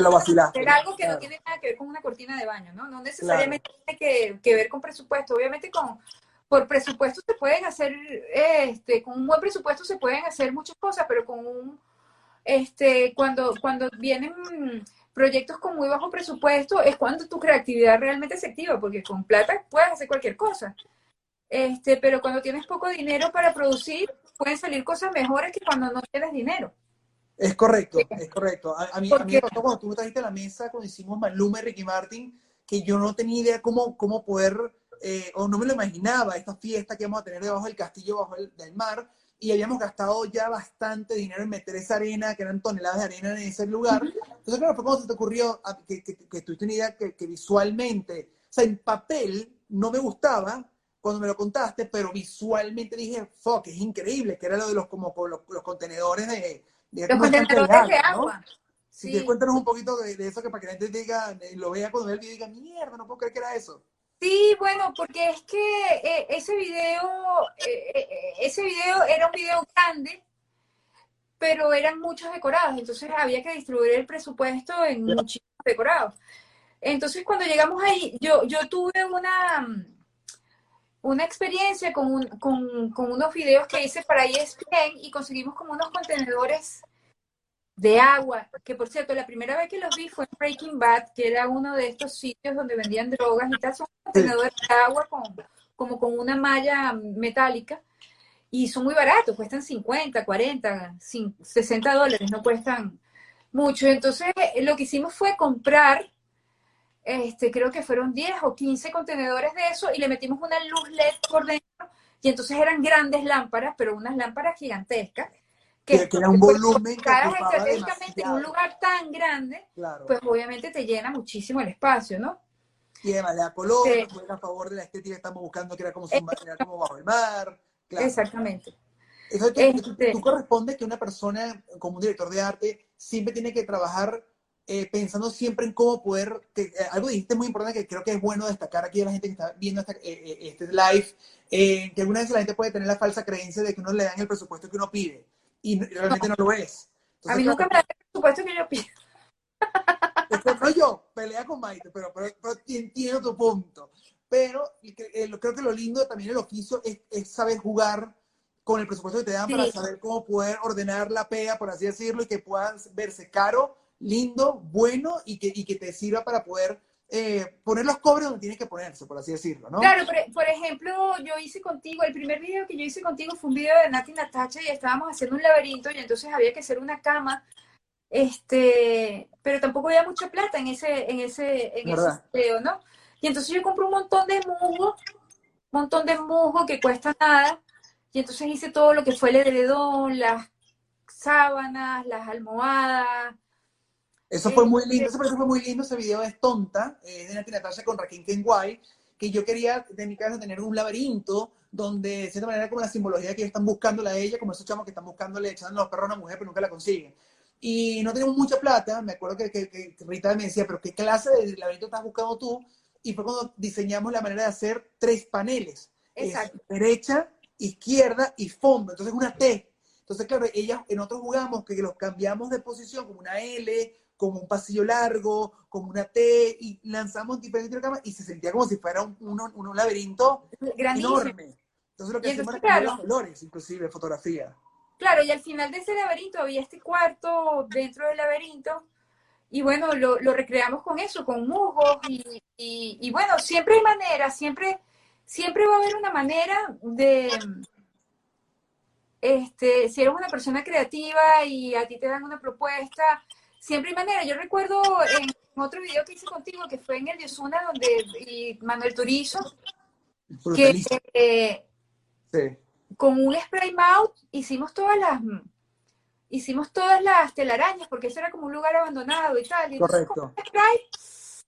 un, solo spray hicimos todas las telarañas del sitio, ¿no? Entonces siempre, siempre hay una manera o, siempre puede haber una, forma de, conseguir cosas que te salgan muy, muy económicas y, que, puedas, que puedas lograr lo que, lo, lo que se quiere, ¿no? Obviamente, bueno, claro, tu, tu, tus proyectos son proyectos que, que obviamente se, invierte muchísimo dinero este, y son sabrosos, sabrosos de trabajar, ¿no? Pero yo creo que el reto no está en eso, porque eso es muy fácil de hacer. Director de arte con plata cualquiera. Exacto. director de arte que le quede caro con poca plata es donde realmente le ves el talento a la persona. Entonces, claro, yo creo que ese es el reto más, más interesante. Como tengo este dinero y tengo que hacer este montón de cosas, ¿cómo lo contribuyo y cómo hago para, para hacer todo lo que quiere el director, ¿no? Este, eso es más importante que tener un, mayor presupuesto. Y una pregunta, cuando, tú hablas un poco sobre esta iniciativa que el director de arte debe tener para ser astuto, eh, ser, ser bastante estratega, cómo poder mover su dinero para, que, para poder satisfacer no solamente las necesidades del director, sino sus propias necesidades como artista. Hay una pregunta que alguien hizo que me parece interesante, que dice, para ser un director de arte, ¿sientes que el buen gusto es algo con el que se nace o se adquiere con el trabajo de los años? Las dos cosas, las dos cosas. Yo creo que, yo me acuerdo que yo, trabajé en España con un, con un director de fotografía que se llama Paco Venía, que fue el director de fotografía de la actriz, un director de fotografía famoso que él me decía, este, para hacer el oficio que nosotros hacemos tenemos que tener estudio, o talento o las dos cosas, ¿no? Hmm, eso, se aplica aquí, o sea, mucha gente, yo, yo conozco amigas mías que tienen unas casas repipi, súper bellas, pero okay. en un sitio hacer esto y no, no, son capaces de hacerlo, ¿no? Sea, esto es un trabajo que requiere de, de mucha, un trabajo muy duro, es un trabajo que con, mucho estrés y bueno, el hecho de que tengas un buen gusto no significa que puedas hacer. Además que yo creo que el trabajo de dirección de arte eh, y de, diseñador de producción, el buen gusto es una parte mínima. Es una parte mínima. Porque el que tú tengas buen gusto no significa que tú puedas crear espacios. También, eso es verdad. Eso es verdad. Eh, de gente que tiene súper buen gusto, siempre va a haber un director de arte, un set dresser que te puedan ayudar a complementar, ¿no? Claro. Pero este, crear espacios que sean, este, que sean eh, aplicables para, para grabar y para filmar y para que cinematográficamente funcionen, eso es lo complicado de la dirección de arte. Claro, ahí es donde realmente es donde se, se, da a valer la, la, persona que tiene esa responsabilidad para obviamente ser set dresser, editor de arte, producción de designer, lo que sea. Aquí, por ejemplo, preguntan, ¿dónde buscan la inspiración a la hora de realizar propuestas? Mira, este, la inspiración, yo, yo soy mucho de, ver, bueno, y tú lo sabes porque generalmente mis propuestas se basan en instalaciones de arte y de museo. Creo que, que los artistas de mm, audiovisuales, los, los visual arts, son de las mayores inspiraciones que puedes tener. Este, cuando vivía en, Europa, este, tenía como inspiración las vitrinas de las tiendas. Es impresionante lo que se puede ver en una vitrina de una tienda, ¿no? Este, pero yo creo que la mayor inspiración es caminando y observando, o sea, puedes conseguir cualquier cosa, ¿no? Solamente observando, solamente observando el medio ambiente. O sea, es increíble, pero los museos son una gran inspiración. Aquí, por ejemplo, me preguntan, eh, ¿qué actividades normalmente eh, delegas a tu equipo a la hora de la montaje que, eh, que en dado caso hay cosas que tú puedes delegar y otras que no? ¿Cuáles son las que tú delegas que sientas que puedes confiar y cuáles sientas que son automáticamente intocables para ti? Bueno, mira, yo delego la simetría a Mauricio. Ok. Porque tiene un ojo para la simetría increíble, ¿no? Este, lo que no delego son en las texturas y en el color. No, no, no, puedo, no puedo. Y también en el diseño, yo soy la que diseño, generalmente yo soy la que diseño, yo no puedo delegar el, el, el espacio, no, no, lo puedo delegar. Yo, yo, yo, yo hago esa, e, e, ese trabajo de crear el espacio, este, elijo los colores, que creo que son muy, es, complicadísimo elegir, eh, elegir una paleta de color y las texturas. Ya, ya lo demás este, lo, lo, o sea, confío fervientemente en, en, el equipo, ¿no? Este, porque siempre, siempre, un equipo de arte siempre se está alimentando el uno del otro. Este, cuando estábamos haciendo la cueva, este, Martín, un, chico que trabaja conmigo, que este, llegó con dos bolsas de, de sal. No sé de dónde la sacó este, y bueno, fue el material que nos, que nos salvó esa cueva de cristal, ¿no? Yo jamás... es verdad. Y um, algo que me parece cool, eh, digno de hablar, que es, tú vienes de una escuela donde básicamente los directores de arte dibujaban el set para poder presentar, bien sea a los clientes, directores, para poder visualizarlo, ¿no? Eh, tú eres una persona que dibuja mucho y lo dibujas muy bien. Eh, y, te ha tocado en todo este avance tecnológico migrar a lo que es la parte de hacer renders ahora en, eh, AutoCAD o lo que sea. Háblanos un poquito de ese proceso, tanto que vienes de esa escuela a la nueva escuela y cómo tú te has mantenido vigente en los avances tecnológicos sobre su área. Sí, yo lo que creo es que mm, es imprescindible, o sea, la tecnología es la herramienta más importante que nosotros como creadores y creadores de set tenemos, ¿no? Bueno, es muy chévere, bueno, la vieja escuela, que es de donde vengo yo, bueno, obviamente todo, primero dibujábamos, luego hacíamos maquetas y con maquetas, pero bueno, hay una cantidad de programas 3D, este, eh, donde, donde, donde que, que es fundamental si tú quieres trabajar en arte, saber manejarlas, por lo menos un programa de diseño. Este, yo nunca, yo, yo he sido muy, muy autodidacta, o sea, porque yo recuerdo que cuando yo empecé en eso era todo, como tú decías, eran ilustraciones y maquetas, ¿no? Y de repente llegó el Photoshop y empezaron a hacer un poco echamos por ahí con Photoshop y yo dije, nada, yo me voy a poner aquí y, y lo aprende. Se aprende.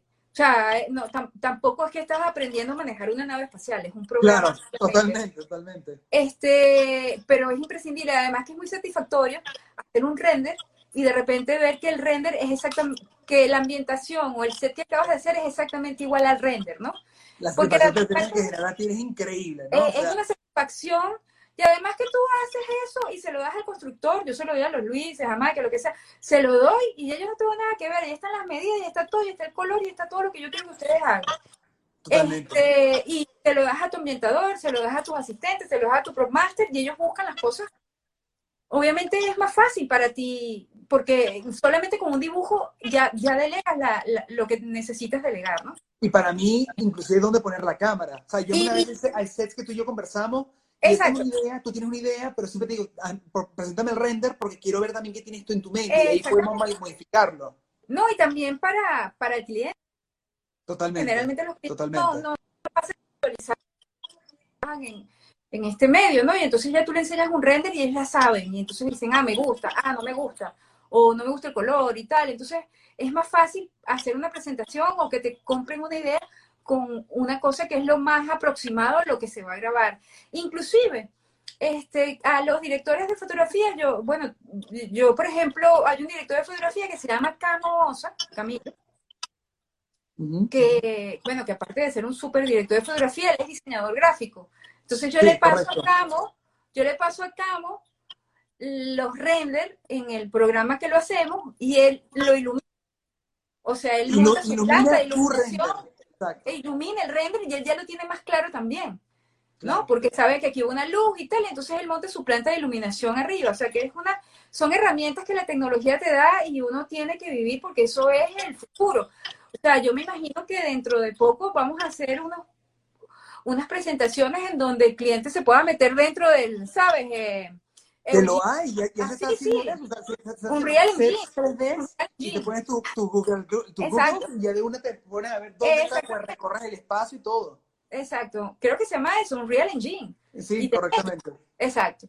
Este, y bueno, este, si no quieres morir como profesional, este, no importa la edad que tengas, tienes que estar actualizado en todo lo que son las tecnologías a nivel de diseño, ¿no? O sea, sea, tú sientes que, por ejemplo, una persona que quiere arrancar en el mundo de la dirección de arte, por lo menos debería tener eh, conocimientos básicos, no solamente de estos programas, sino también de diseño, de dibujo, a mano, de... sí, es- eso es imprescindible también, sí, eso es imprescindible. Eso es imprescindible. Yo creo que porque es que todas esas artes se complementan, ¿sabes? Este, nosotros tenemos una dinámica de, por ejemplo, yo que trabajo con Horizon, Horizon y después yo lo, yo lo aplico al 3D. Claro. es más fácil, ¿sabes? Visualizarlo en un dibujo en 2D y luego ese dibujo 2D llevarlo al 3D. Claro. Es claro. mucho más, es mucho más. Creo, que uno de los recientes que el, el- los render y si nos dieron a nosotros completo, el- en el equipo, una mejor visualización de lo que íbamos a hacer, creo que fue Caramelo Remix, porque Caramelo Remix cuenta con la particularidad que es un video donde casi un 75% es completamente postproducción. O sea, Exacto. lo único, lo único real que existía, a diferencia del, del Museo del Mar y de otros rodajes que hemos hecho, tanto del Distro Amarillo como de otros otro, otro video que hemos hecho, este era una torta, era los paneles de chocolate, eh, el camión y un, y un piso con unas escaleras blancas. De resto, todo era libre de, de reinterpretación de la cabeza de todos nosotros, la imaginación de todos nosotros y el postproductor. Bueno, en, en, en lo que fue el sauna, el sauna de chocolate, creo que hicimos prácticamente todo, porque hasta hicimos el ice cream sandwich. Este, claro, obviamente está muy bien complementado con la parte de postproducción, ¿no? En la, en la, en la torta era la torta y el, Que yo no la veía, yo no la veía, tuviste que hacer el render porque yo no veía la torta. Yo lo quería, para que la gente no, sepa, sí. yo quería una torta que era un piso. Tú querías dos una torta de boda de los años 90. Exacto, yo quería esas tortas grandes, grandes, grandes, y que él estaba ahí arriba como en una especie de trono de Game of Thrones, pero de, caramelo, y no daba por la altura del, estudio, ni ese estudio ni cualquier estudio de, Miami. Entonces, claro, era como descifrar esta torta que se viera grande, que se viera cool, sin que se viera ridícula, ¿no? Y es cuando estamos en la visita de locaciones que comenzamos a hablar, bueno, vamos a pensar en función de la altura. Si la altura, automáticamente una, una torta de un solo piso. Y yo estaba en contra porque decía, ¿cómo coño una torta, un piso se va a ver bien con un artista como Ozuna, ¿sabes? Necesitamos tener algo que, la, que el artista se ponga y diga, se ve caro, porque al fin y al cabo es mi main artist, no puedo poner a cualquier, eh, cualquier mierda para que el artista se vea mal y se vea pobre, ¿no? Y es cuando Gianni surgió la idea de qué pasa si de repente se pica un pedazo de torta y el pedazo de torta está afuera y, y, y a ti se le prendió los ojos, a Mauricio le prendió los ojos, y eso es, eso es, y yo no la veía, yo seguía sin verla, no la veía, hasta que esa tarde mandaste el render y fue cuando, uff, respiré, pero un suspiro ahí. Y además ahí, por ejemplo, cuando estábamos haciendo la torta, este Mikey, que fue el constructor de la torta, dijo, un cubano fantástico, dijo, oye, pero si hacemos esta textura aquí con esta pega y tal, y entonces va a parecer esponjoso, y yo, dale. Y quedó fantástica, porque el pedazo de torta picado, la verdad es que él logró la textura que de, de torta. O sea, no, y lo- no solo eso, sino que algo que me pareció brillantísimo de ustedes era colocar alrededor de la, de la torta estas pelotas como las piscinas de pelotas de un McDonald's para sentir que son como si fueran esas chispas que uno Como decora las tortas por fuera, ¿no? Claro, lo único es que cuando llegamos al día, porque eso lo hicimos un día y al día siguiente cuando llegamos se habían caído todas las pelotas y las tuvimos que volver a pegar todas. Me Pues dice como trabajo que, perdido. "Mátenme". Este, bueno, y ahí también, bueno, obviamente hay maquinaria, por ejemplo, la barquilla esa que hicimos para el globo aerostático. Bueno, o sea, existen máquinas que hacen ese tipo de trabajos y que los hacen excelentemente bien. Este, eh, no, yo, yo, yo creo que, y, es eso, o sea, ¿cómo visualizas? Tú, por ejemplo, no, no, lo de la, lo de la escalera blanca, ¿no?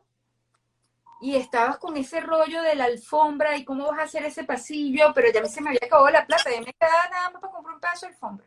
Y solamente teníamos, chicos, para que sepan, era, no teníamos ni para construir la escalera, y mucho menos darle altura. Y teníamos un set completamente croma. Entonces, eh, Rita dice, yo tengo un proveedor que tiene una escalera blanca que lo usó para algo, podemos picarla y traer solo un pedazo de esa, ponerla y eh, yo necesitaba tener por lo menos un piso blanco que yo estén pisando donde el postproductor pueda agarrarse de eso y darle Y extensión de altura, ¿no? Y, y fue cuando, eh, creo que fuiste tú fue Gianni, no me acuerdo quién fue, y dije, ¿por qué no, no, no ponemos una alfombra blanca? Y que la alfombra blanca sencillamente se siente como si fuera la extensión de esta escalera que tú vas a traer. Y yo, yo estaba sumamente en contra, sumamente en contra, no me gustaba, no la veía, y de repente al, al montarlo, porque no había otra opción, había que filmar, de repente me di cuenta que la fotografía logró hacer que los blancos se empataran y, y, en postproducción, por el tiro del ángulo de la cámara, podemos generar la ilusión de que hay un fondo hacia abajo. Y eso fue palazo, palazo, palazo. Sí, es que lo que pasa es que originalmente había un pasillo que estaba construido y pintado de madera, pero bueno, claro, no nos alcanzaba el dinero, ¿no? Y entonces ahí yo dije, mira, lo- le dije a Yanni, mira, yo voy a quitar el pasillo, no sé cómo le vamos a decir a Nuno que este pasillo no va, pero a mí el dinero que me sobra es para comprar un pedazo de alfombra. Claro. Y ni compra la alfombra, no tenemos más, o sea, no, no tenemos más, ¿no? Este, porque bueno, todo, todo en, en un proyecto así, este, todo, to- no, no es que todo va subiendo, es que todo cuesta mucho dinero, ¿no? O sea, todo cuesta Por- mucho dinero. Bueno, quiero contar sea, lo que costó la exacto. postproducción de ese, de ese video, ¿no?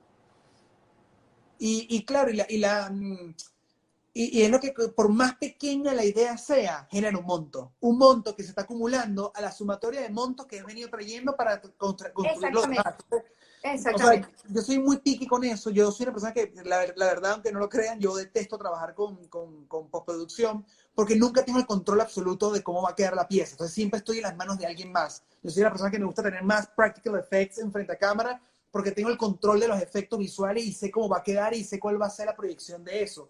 Pero cuando tengo una pantalla verde, es como que se me abre un mundo de posibilidades de que puede ser Y ahí nadie el te completo palo y Y el completo fracaso. Claro. Entonces, eso es dificilísimo para mí. Yo siempre parto que por lo menos un objeto tiene que ser real en set, que algo le dé veracidad al público de que existe, que es palpable, que la persona tenga eso agarrado. Este, Bueno, pero, pero yo creo, por ejemplo, que con esa torta y además que esa torta hacerla y poner el pedazo de torta al lado, le, da- le dio, le dio, Le dio la realidad, una- totalmente. sí. Igual con, con el sauna de, con el sauna de chocolate, el sauna de chocolate que está hecho de anime, está hecho, o sea, estos muchachos, los Luises, cortaron cada panelita de ese con una máquina que yo en mi vida había visto hasta que llegué al taller, porque yo comparto warehouse con, con y cuando yo llegué al taller tenían panelas de chocolate hechas, pero Y se veían increíbles. Y se hasta, hasta apetitosos se veían. Exactamente. con las paredes de chocolate. Exacto, y entonces es cuando, cuando tú dices, sí se puede, sí se puede, sí se pues, se puede hacer lo que queramos. O sea, eh, eh, eh, con un poquito de ingenio y, y tal podemos hacerlo lo, No, lo y, que y queramos. eras tú también, porque muchas veces el ojo te juega en contra, porque lo que tú ves por el ojo no es lo que ve la cámara. No, Entonces, por ejemplo, ustedes tenían plata para poder hacer la torta, pero no tienen la plata para hacerla completa. Entonces, ustedes nada más trabajaron 180 grados y Exacto. 180 grados detrás es completamente vacía. Lo que pasa es que la cámara nunca la va a ver. exacto. No, no, es que bueno, así es el mundo de- de- del cine. O sea, no te creas que detrás de, del Señor de los Anillos, detrás del castillo este había algo, y lo que había era un poco de gente. Claro, obvio, y bórralo. Aquí incluso te preguntan, ya que hablaste un poquito de, de Caramelo Remix, ¿tú prefieres rodar en sets, en interiores o en exteriores? ¿Qué te sientes más cómoda como directora de arte? Bueno, no, obviamente grabar en estudios es lo máximo, porque tienes, eh, o sea, eh, en tus manos está el control de todo, de todo el, el, el guateque, ¿no? O sea, tienes la, la opción de proponer y de crear, ¿no? Pero bueno, también es bonito ver transformarse una locación que de repente tú no le veías ningún tipo de potencial y transformarla en algo que, que funciona y, y, Totalmente. pero sí, a mí si me puedes elegir, yo prefiero diseñar. Prefiero diseñar mm, sets. Aquí alguien te preguntó, ¿te ha tocado hacer codirección de arte? ¿Cómo ha sido esa experiencia y cómo logran para que la estética no sea disruptiva entre ambas?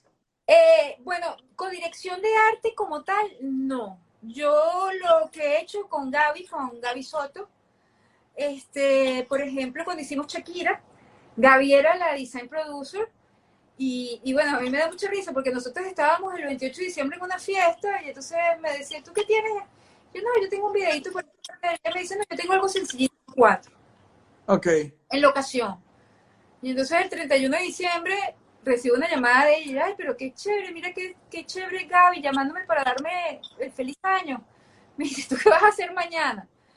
Porque resulta que ese video se transformó en una cosa que parece, no recuerdo muy bien, pero que se iba a hacer en locación, en hacerse todo en estudio. Entonces fueron siete grandes decorados.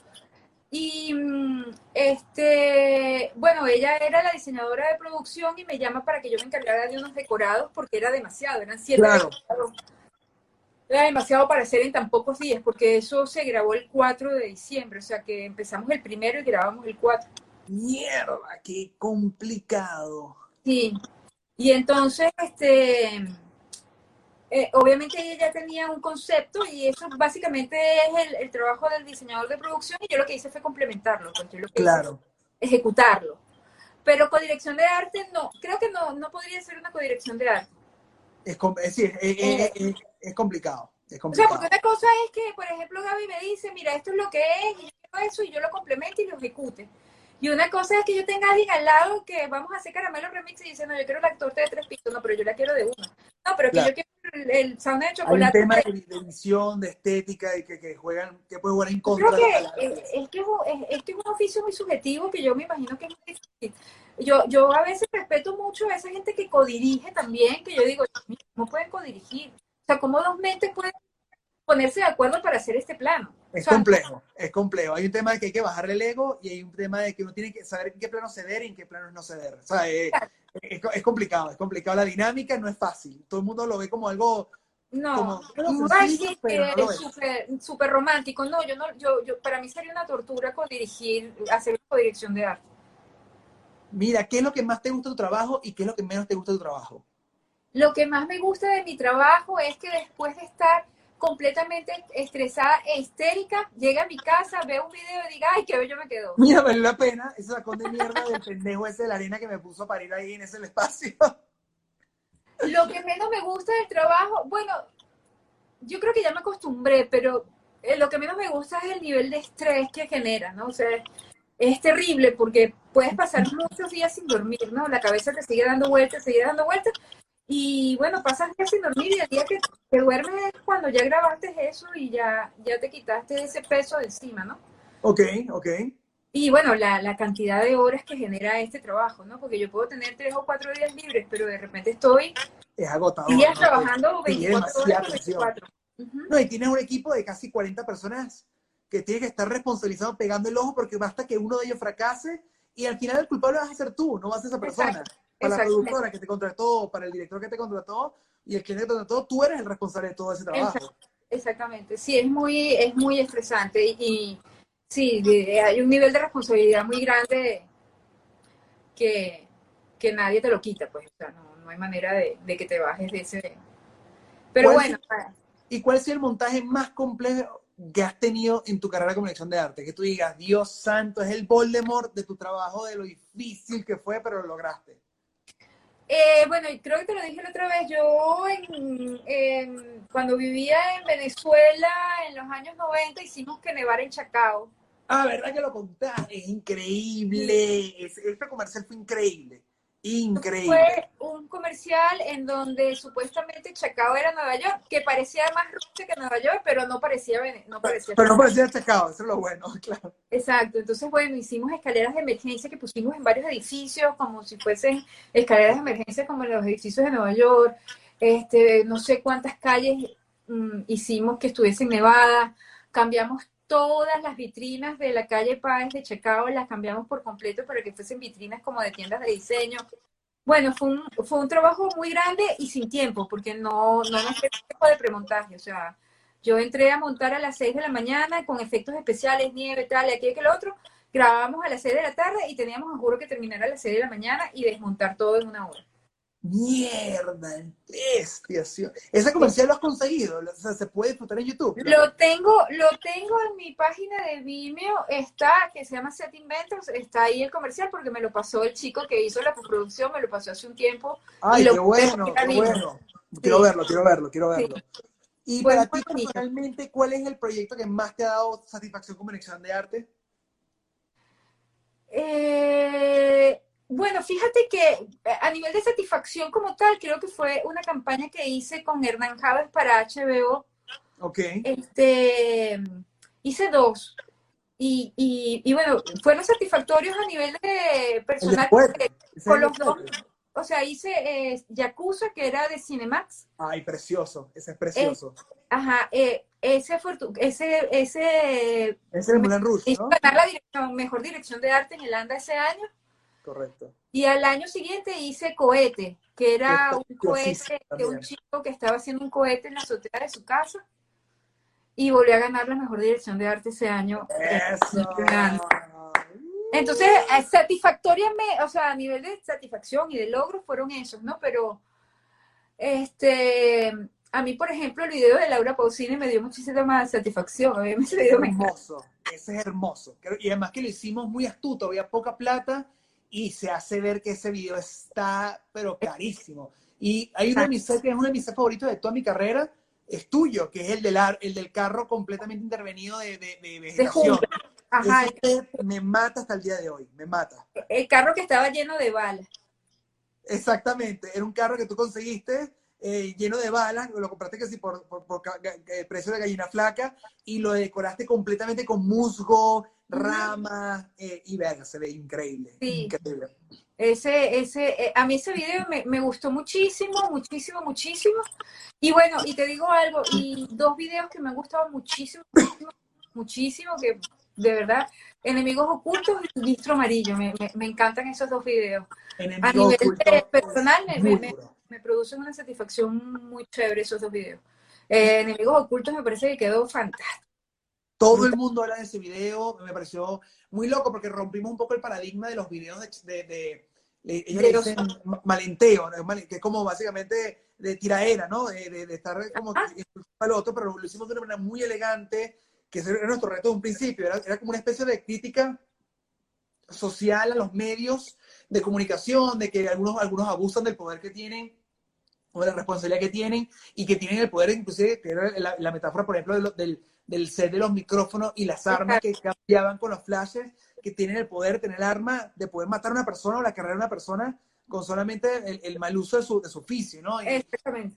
Y, y me, me pareció que todos quedaron muy, muy, muy, muy redonditos, está muy bien pensado, muy bien logrado. Y, hasta el día de hoy sigo recibiendo comentarios de ese, de ese video y todo el mundo eh, eh, tiene que ver con, con esa pieza. Impresionante. Y además que fue una pieza que hicimos en un solo día, la gente no lo sabe. Son siete artistas en un día, en una locación. Qué cosa tan demente. Fue demente, habían dos unidades este, pero igual, o sea, era una locura, porque no nos dábamos abasto a pesar de que habían dos unidades de cámara. Además me da mucha risa porque en el, en, en el set este de El Cuarto Baleado, este, creo que es mi set favorito, ese y el de Arcángel. Ah, eh, pero en el del Cuarto Baleado a mí me da risa porque tú me dices, creo que se le estaba grabando a Charlie, ¿no? Pero... Ajá, Charlie entonces ustedes dos me llaman y me dicen que necesitan, siempre se me olvida el nombre de, de las explosiones estas que abren el huequito en la... Eh, estopines, ¿no? Ajá, los estopines.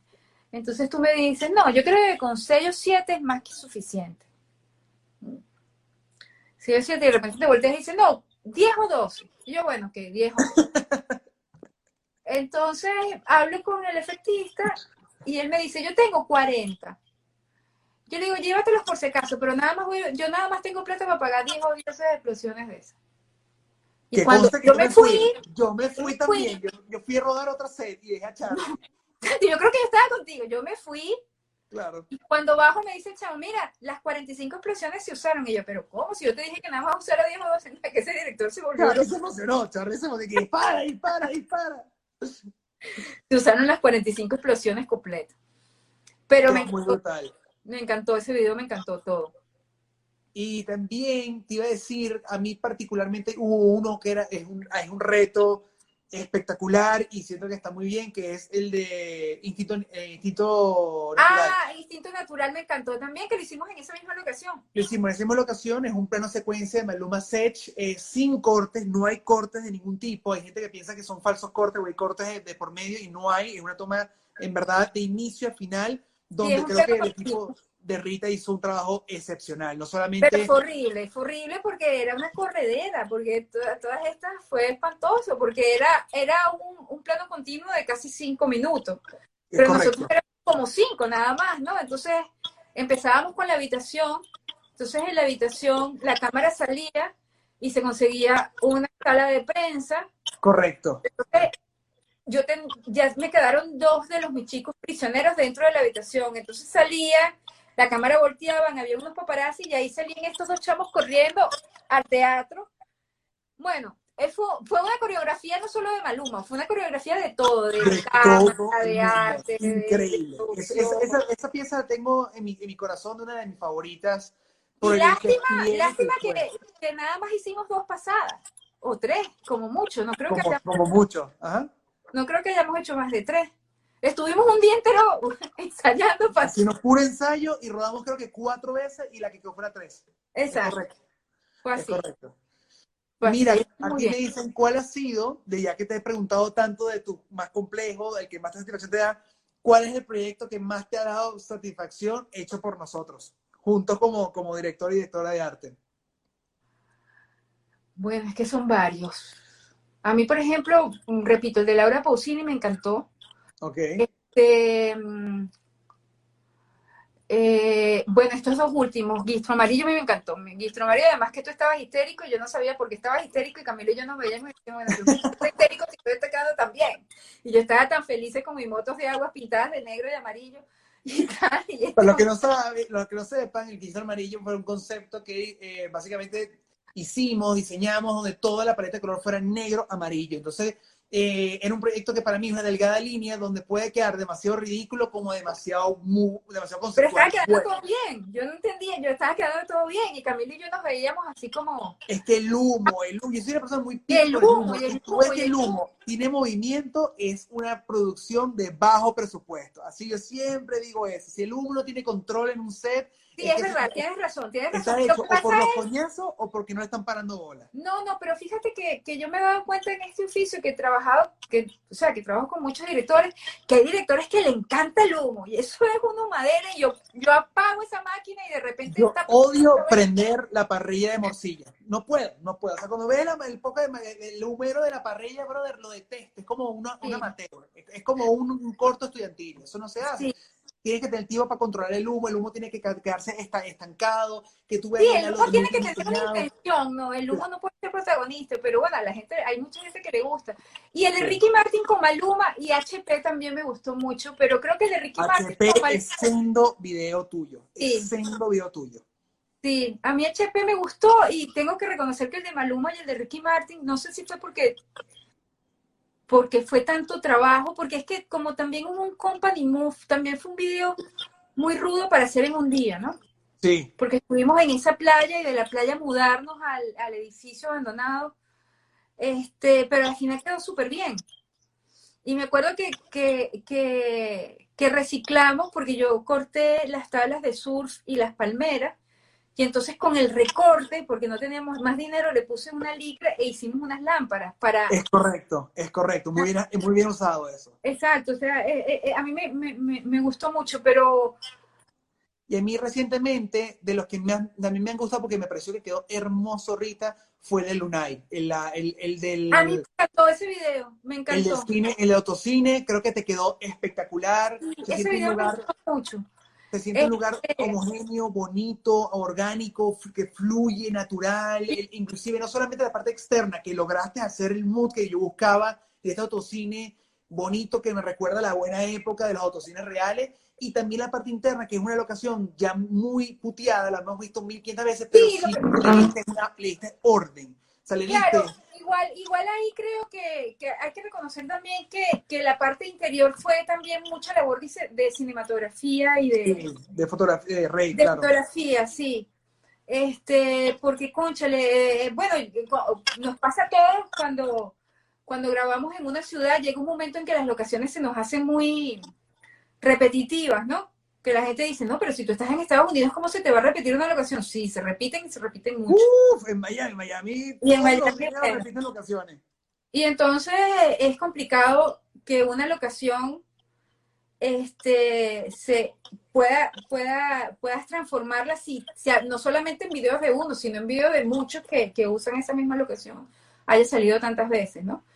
Pero sí quedó muy lindo, a mí me encantó muchísimo, me encantó muchísimo ese, ese, ese. Es que hay muchos, muchos videos han quedado muy bien. Ese quedó muy bello, ese quedó muy bello. Inclusive, ¿sabes que me da risa? Que has hablado mucho de dirección de arte, has hablado mucho de tu, de tu proyecto favorito, del por qué te gustan, qué, cuáles son las cosas pros y contras de tu carrera. Y alguien preguntó algo que me pareció muy divertido y es, si no trabajaras en el departamento de arte, ¿en cuál trabajarías más? ¿Cómo?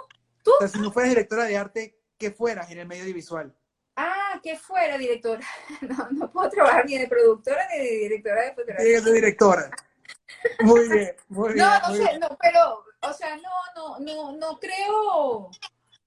Bueno, puede, siempre me, me ha gustado el vestuario, pero creo que no se me da muy bien, ¿no? Pero a mí me gustaría más que, que ser vestuario, me gustaría diseñar vestuario. ¿Sabes? Diseñar vestuario para el, el diseño de vestuario, no el styling. Brutal, brutal. Mira, y mm, has hablado mucho sobre cómo haces tú para poder buscar inspiración para tu trabajo, para que no te sientas repetitiva, para que no te sientas repetida de otros proyectos que has visto de tus colegas o de, otra, o de otros mercados, pero no te sientes abrumada que hoy día hay, hay, una velocidad violenta de información.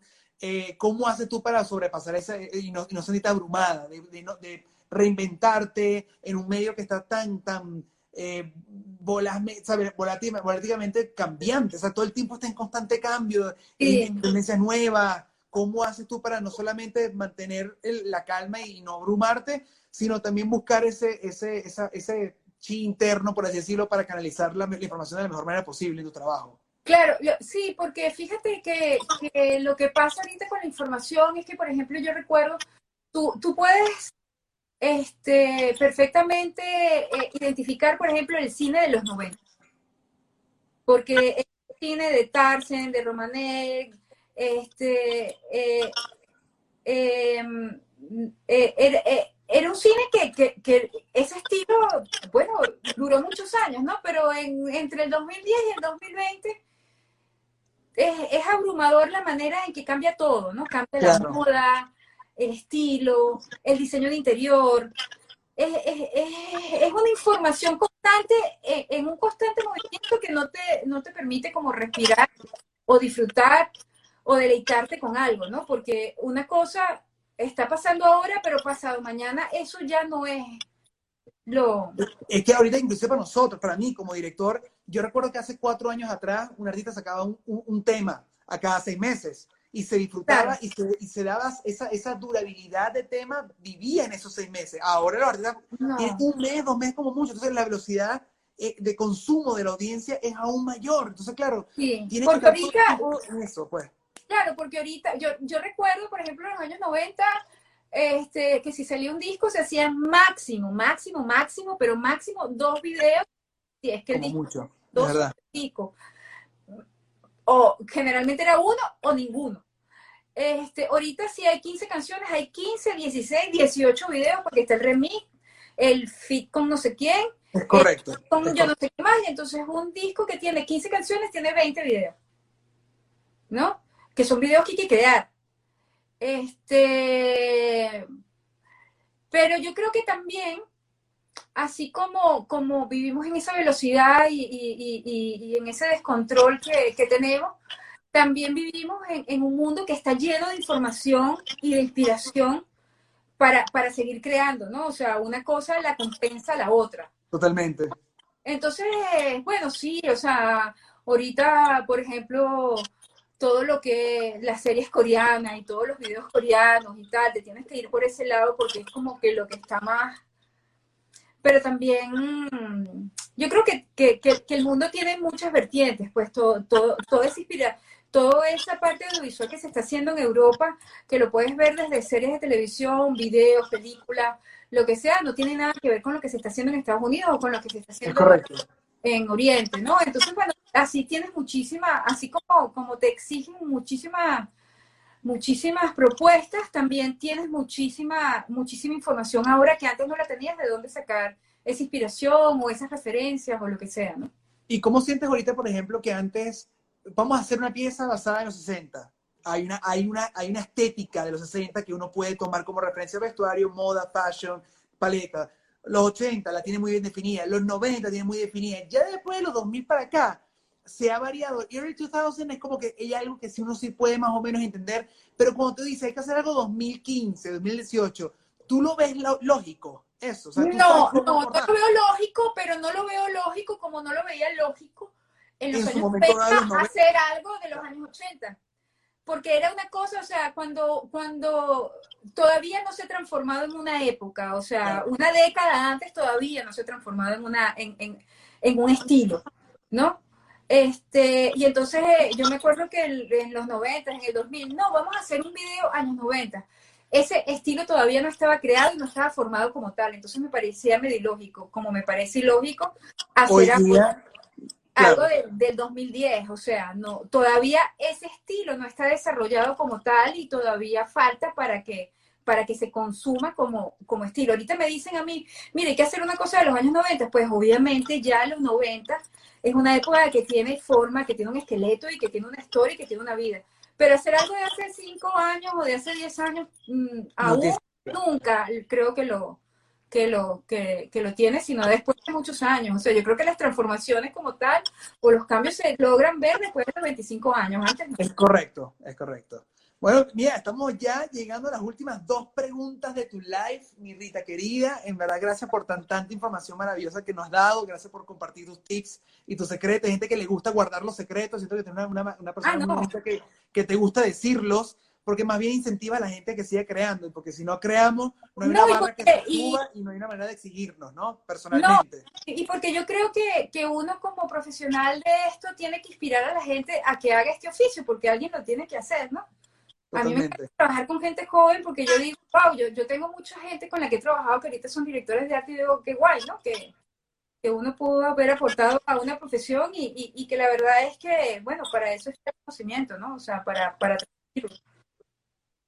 Aquí, inclusive, justamente eso de compartir conocimiento, parte esta primera, esta penúltima pregunta, que es si nos puedes dar tres consejos claves para personas que quieran dedicarse a la dirección de arte y están arrancando ahora. Bien sea, no importa la edad, no importa si están saliendo de la universidad, si dejaron la odontología y se dedicaron a esto, si de repente un señor de 60 años que era, no sé, cocinero en un restaurante italiano y decidió ser director de arte ahora. ¿Qué tres consejos sientes que son vitales tener siempre presente al momento de, de emprender esta carrera? Sí, bueno, yo, yo lo que siempre le digo a la gente que, que trabaja conmigo y es súper importante es que tienen que informarse, tienen que estar muy informados de, de, todo lo, de todo lo que está pasando y de todo lo que pasó. Porque yo creo que, que eh, el enriquecimiento de una persona que hace dirección de arte lo da el conocimiento. Este, mientras más sabes de épocas, de estilo, de historia, pues tienes más herramientas para, para poder proponer cosas que, mientras más sabes, puedes unir una, qué sé yo, una época como los años 50 con los años 90 y hacer un estilo ecléctico. Este, yo creo que tienes que estar muy informado de, de todo. Después, este, si se quieren dedicar a el área de la dirección de arte audiovisual, bueno, y de todas las áreas, ¿no? Tienen que saber del área como tal. O sea, si te quieres dedicar a la dirección de arte de teatro, de cine, de televisión, no es suficiente con, con saber solo de tu oficio, hay que saber de todo el oficio en general, porque si no, no lo vas a entender. Tienes que saber de encuadre, tienes que saber de lente, eso es importantísimo para dedicarse, por lo menos en el área audiovisual. Este, si tú no sabes de, de óptica, de lo que es encuadre, que son conocimientos básicos que te lo da la calle, ¿ok? Porque yo estudié eso en la universidad, pero como yo era Villarruel, yo nunca pude agarrar una cámara en la universidad porque se tenía el año y, no, y nunca me dieron una, una cámara a mí. Este, tienes que empaparte del conocimiento técnico del área audiovisual, porque si no, no puedes aplicar tus conocimientos. No es lo mismo eh, que estén grabando con un lente 85 y tú hayas hecho un decorado como si estuvieses grabando con un 16. Entonces, ahí es cuando también ese tipo de conocimiento técnico hace que, tu, que, que el rendimiento de, tu oficio este, sea productivo, pues, porque... Claro.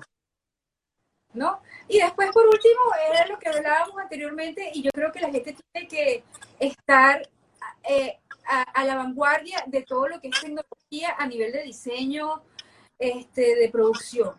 Eso es importantísimo. Esos son, yo creo que son tres claves para, para, para empezar a... Este, no, haces nada teniendo unas ideas maravillosas que no las sepas plasmar. Totalmente, totalmente, totalmente. Que las sepas vender. No, no haces absolutamente nada.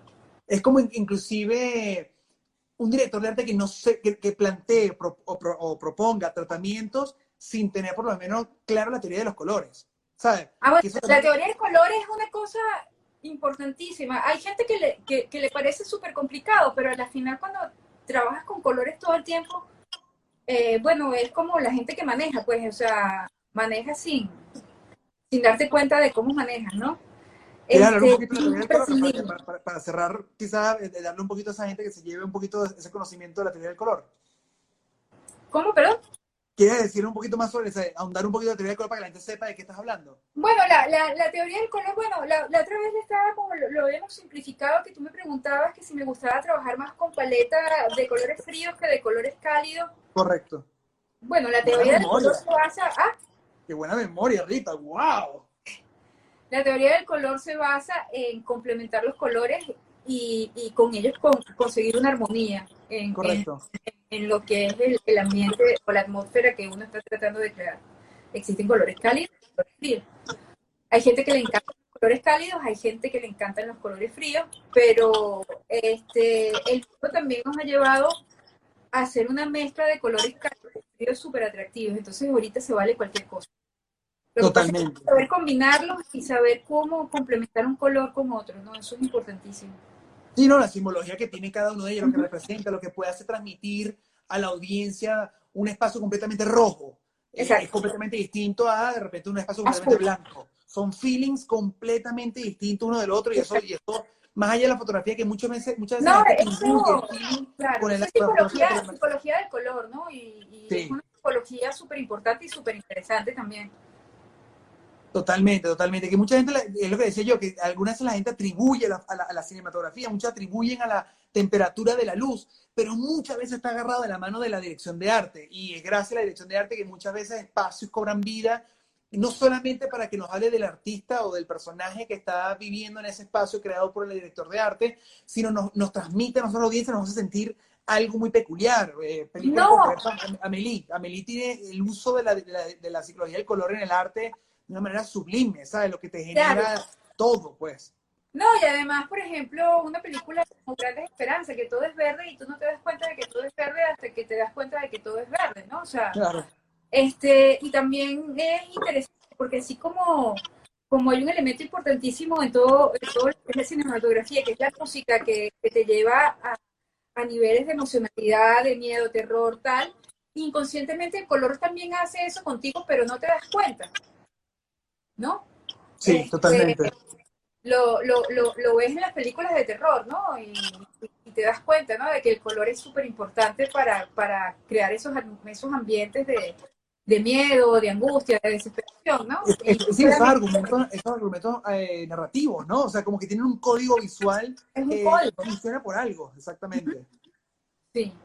Rita, para terminar con brocha de oro, ¿qué le dirías tú a la Rita que arrancó eh, cuando inició su carrera de dirección de arte. Cosa que nadie te lo dijo, no lo aprendiste en ningún libro, no lo aprendiste en ninguna clase y te hubiera gustado recibirlo, pero lamentablemente te tocó aprenderlo a los coñazos. ¿Qué le dirías a esa Rita? Que no se preocupe tanto, que no se estrese tanto, que no se angustie tanto, porque al final todo sale. Tú sabes que yo, o sea, bueno, yo no, todos nosotros vivimos en una angustia absoluta. Bueno, un ejemplo, eh, eh, eh, tu estado de, alterado en guistro amarillo, ¿no? Ok. Este, las preocupaciones que uno tiene y las inseguridades que uno tiene, y al final cuando ves, lo que se hizo está bien. O sea, no, no, no, lo, que se hizo está más que bien. No, no, no te puedes angustiar tanto cuando esa angustia la está generando Claro, lo que pasa es que este trabajo es tan subjetivo que, que, influye mucho es esa inseguridad de tú haber creado algo, porque una cosa es este, que tú estás ejecutando algo que otra gente hizo, ¿no? pero aquí tú estás ejecutando algo que tú creaste. Entonces eso es un miedo, una angustia, una inseguridad, que tú no sabes si lo estás haciendo, si lo estás haciendo bien, si lo estás haciendo mal, si es una mierda, si es fantástico, porque siempre va a estar la duda de que si lo que yo estoy creando es bueno o es malo. Es correcto. Entonces yo creo que uno se tiene que quitar esa angustia y pensar que es suficiente con haber creado algo y haberlo ejecutado, sea bueno o sea malo. Qué bueno. Y es porque uno alguna vez es muy crítico con uno mismo. Y uno una vez es bastante duro con, con, con, con, el criterio de personal que uno tiene con las cosas que uno hace, ¿no? Y, y creo que a mí me pasa eso y creo que también entiendo muy, muy bien lo que comentas, que algunas veces ya el hecho de generar arte, generar eso, ya es un, eh, tiene un mérito que hay que darle un valor. Y, uno algunas veces lo, lo desvaloriza, no lo, le, quita le quita su mérito, ¿no? Lo desmerita. No, uno, uno se subestima, uno se subestima como, como persona o como creador o como lo que sea, y al final creaste algo, sea bueno, sea malo, le guste o no le guste a la gente, ya por lo menos te atreviste a hacer algo fuera de, de, la convencionalidad de la vida, ¿no? Entonces yo digo, eso es lo que yo le diría, mira, no importa lo que hagas para adelante, que a la final hiciste algo. Hiciste algo y lo hiciste porque te salió de los cojones. Totalmente. Gracias, mi Rita. Terminamos tu universidad de la calle y en esta sí se grabó el audio. Hay mucha gente que está conectada. Gracias a todos los que han estado conectados y acompañaron a nuestra querida y bella amiga Rita. Rita, te felicito. Del Mar es un súper ultra palo.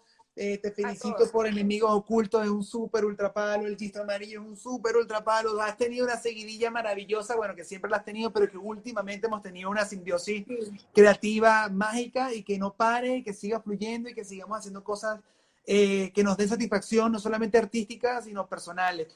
Eh, te quiero, amiga. Gracias por aguantarme, por calarte mis locuras y por darle color y vida a mis locuras. Eso eso creo que es siempre importante y hay, veces que uno dice, sí, bueno, ay, qué, qué, increíble el video de Nuno, qué increíble el video de Nuno, y la gente no entiende lo que está pasando. De, lo que detrás, de, de, cualquier producción cinematográfica hay una cantidad de gente que tiene un, un, un, un peso hiper importante, hiper importante, ¿sabes? O sea, es, es increíble, o sea, esto es un trabajo en equipo, o sea, si uno falla, fallamos todos, ¿no? Desde el lo, sí, lo vital que es trabajar con gente que también vibra igual que uno, porque uno puede crear con muchas personas talentosísimas. A mí una vez Mauro de Vita me decía, tú puedes reunirte con los carajos más huevos del mundo, pero nunca te va a quedar tan bien como cuando lo hace con gente que cliquean contigo y que vibran contigo. Es, es una gran realidad. Y, lo, bueno, y lo bueno es que somos gente que no le tenemos miedo a salirnos de la zona de confort que siempre tenemos ganas de crecer y que siempre tenemos ganas de proponer algo distinto a la audiencia para que disfrute mundos que no hayan visto y retarnos propiamente a que si ya tenemos un lugar que ya sabemos cómo hacer las cosas, cómo poder entonces hacerla difícil o complicada para hacerlo lucir mejor. Así que te quiero, te adoro. Yo muchísimo, espero seguir trabajando contigo, espero que me sigas soportando que no te pongas bravo cuando me pongo histérica, pero bueno. No, estás loca. Tú no tenías el problema del humo, el humo era... Pero a mí me molestaba, es que había alguien que dejaba la puerta abierta y me decía, está todo cerrado. ¿Cómo está cerrado si el humo, hay una corriente de aire? No me jodan, ¿sabes? No, bueno, eso nos pasa a todos. Yo me pongo histérica muchas veces, pero es por una cuestión de que yo siento que las cosas no están saliendo como yo quiero y al final todos alrededor me dicen, pero está saliendo. ¿Sabes? O sea, está saliendo como tú quieres. Lo que pasa es que uno es muy duro con uno mismo. Uno tiene que dejar de ser duro con uno mismo y más bien disfrutar del proceso creativo. eso para mí es lo que conlleva que todo fluya, ¿no? Es una profesión que se disfruta muchísimo y que tiene mucha satisfacción, pero es dura, es dura. Al fin y al cabo, nos pagan por hacer lo que vamos a hacer y nos pagan por divertirnos en el set haciendo lo que vamos a hacer. Eso ya es una bendición que muchos dan por sentado y algunas veces uno no lo toma valor, el valor que merece y el mérito que merece. ¿Para qué ir a un set? Hacer lo que amas hacer y hacerlo frustrado, amargado y generar que también tu mala vibra se contagie a todo el set. No vale la pena. Entonces yo creo que siempre tienes tú la oportunidad de poner freno de mano y, encarrilar el rodaje hacia el rodaje que siempre soñaste tener. Y, creo que eso es fundamental y eso nos ayuda automáticamente eh, eh, para que nuestra, nuestra simbiosis nuestra, y nuestra feedback, este, este back and forward creativo quede como quedan las cosas. Creo que eso también es justamente porque somos dos par de locos que peleamos con producción, pero siempre nos salimos con la nuestra para tener nuestro ser como queremos que queden. Sí, eso es verdad. Pero bueno. Te quiero, mi Rita. Saludos a Mauro. Igual, seguro. una siguiente locura eh, creativa audiovisual. Pronto, pronto, pronto. Nos vemos. Un beso. Te quiero, amiga. Chao. Bueno, mis amigos, gracias a todos por acompañarnos en esta Universidad de la Calle. Muy contento de tener a Rita de nuevo y esta vez sí va a estar grabado y va a estar posteado en mis redes de tanto YouTube como Instagram. Gracias a todos por acompañarnos, gracias por, por estar con nosotros estas horitas de, de mucha información, de, de, mucha, de mucho contenido de dirección de arte y además hablando de de un video que me tiene muy contento. No les puedo explicar lo feliz y lo alegre que estoy con el video del mar eh, se lo he dicho a muchas personas, eh, yo soñé muchos años de mi vida cuando arrancaba viendo MTV, veía esos videos así algún día, quiero hacer videos así algún día, quiero hacer videos así. Y he dicho que en ese sentido he hecho muchos videos que me dan mucha satisfacción, pero creo que Del Mar es el primer video que veo de mi autoría que digo, lo logramos, lo logramos y me tiene muy feliz, estoy muy contento como realizador, estoy muy orgulloso del equipo que trabajó eh, para hacer este, este video realidad. no les puedo decir que estoy contento como cómo lo subieron en las redes sociales, porque debo confesar que eh, el video es 10.000 veces más hermoso del que ustedes disfrutan en YouTube, pero bueno, el equipo de las redes eh, de Osuna decidió comprimir ese video y se ve una mierda, pero lo pueden ver por mi Vimeo cómo fue mandado a hacer, así que si pueden ver en mi canal de Vimeo, les, les invito a que se pasen por allá y lo disfruten en su glorioso eh, HD, para que lo puedan ver como, como, como eh, fue hecho para ser disfrutado por ustedes. Eh, y bueno, gracias a todos por el, por el apoyo y el cariño que le han dado no solamente al, al video, sino a la Universidad de la Calle. Eh, ya van varios capítulos de muchas personas queridas, eh, que seguiremos con el favor de Dios y tendremos más invitados con el favor de Dios. Así que gracias por toda la buena onda, gracias por toda la buena vibra, gracias por los mensajes positivos y nos vemos el próximo domingo con otro capítulo de Universidad de la Calle. Así que bendiciones, buen inicio de semana este, y crean, sueñen que todo lo que uno en verdad sale de aquí lo puede materializar. Eso es mentira, que alguien te diga lo contrario, no les crean, están hablando mierda. Así que los quiero que joden, bendiciones y hasta luego.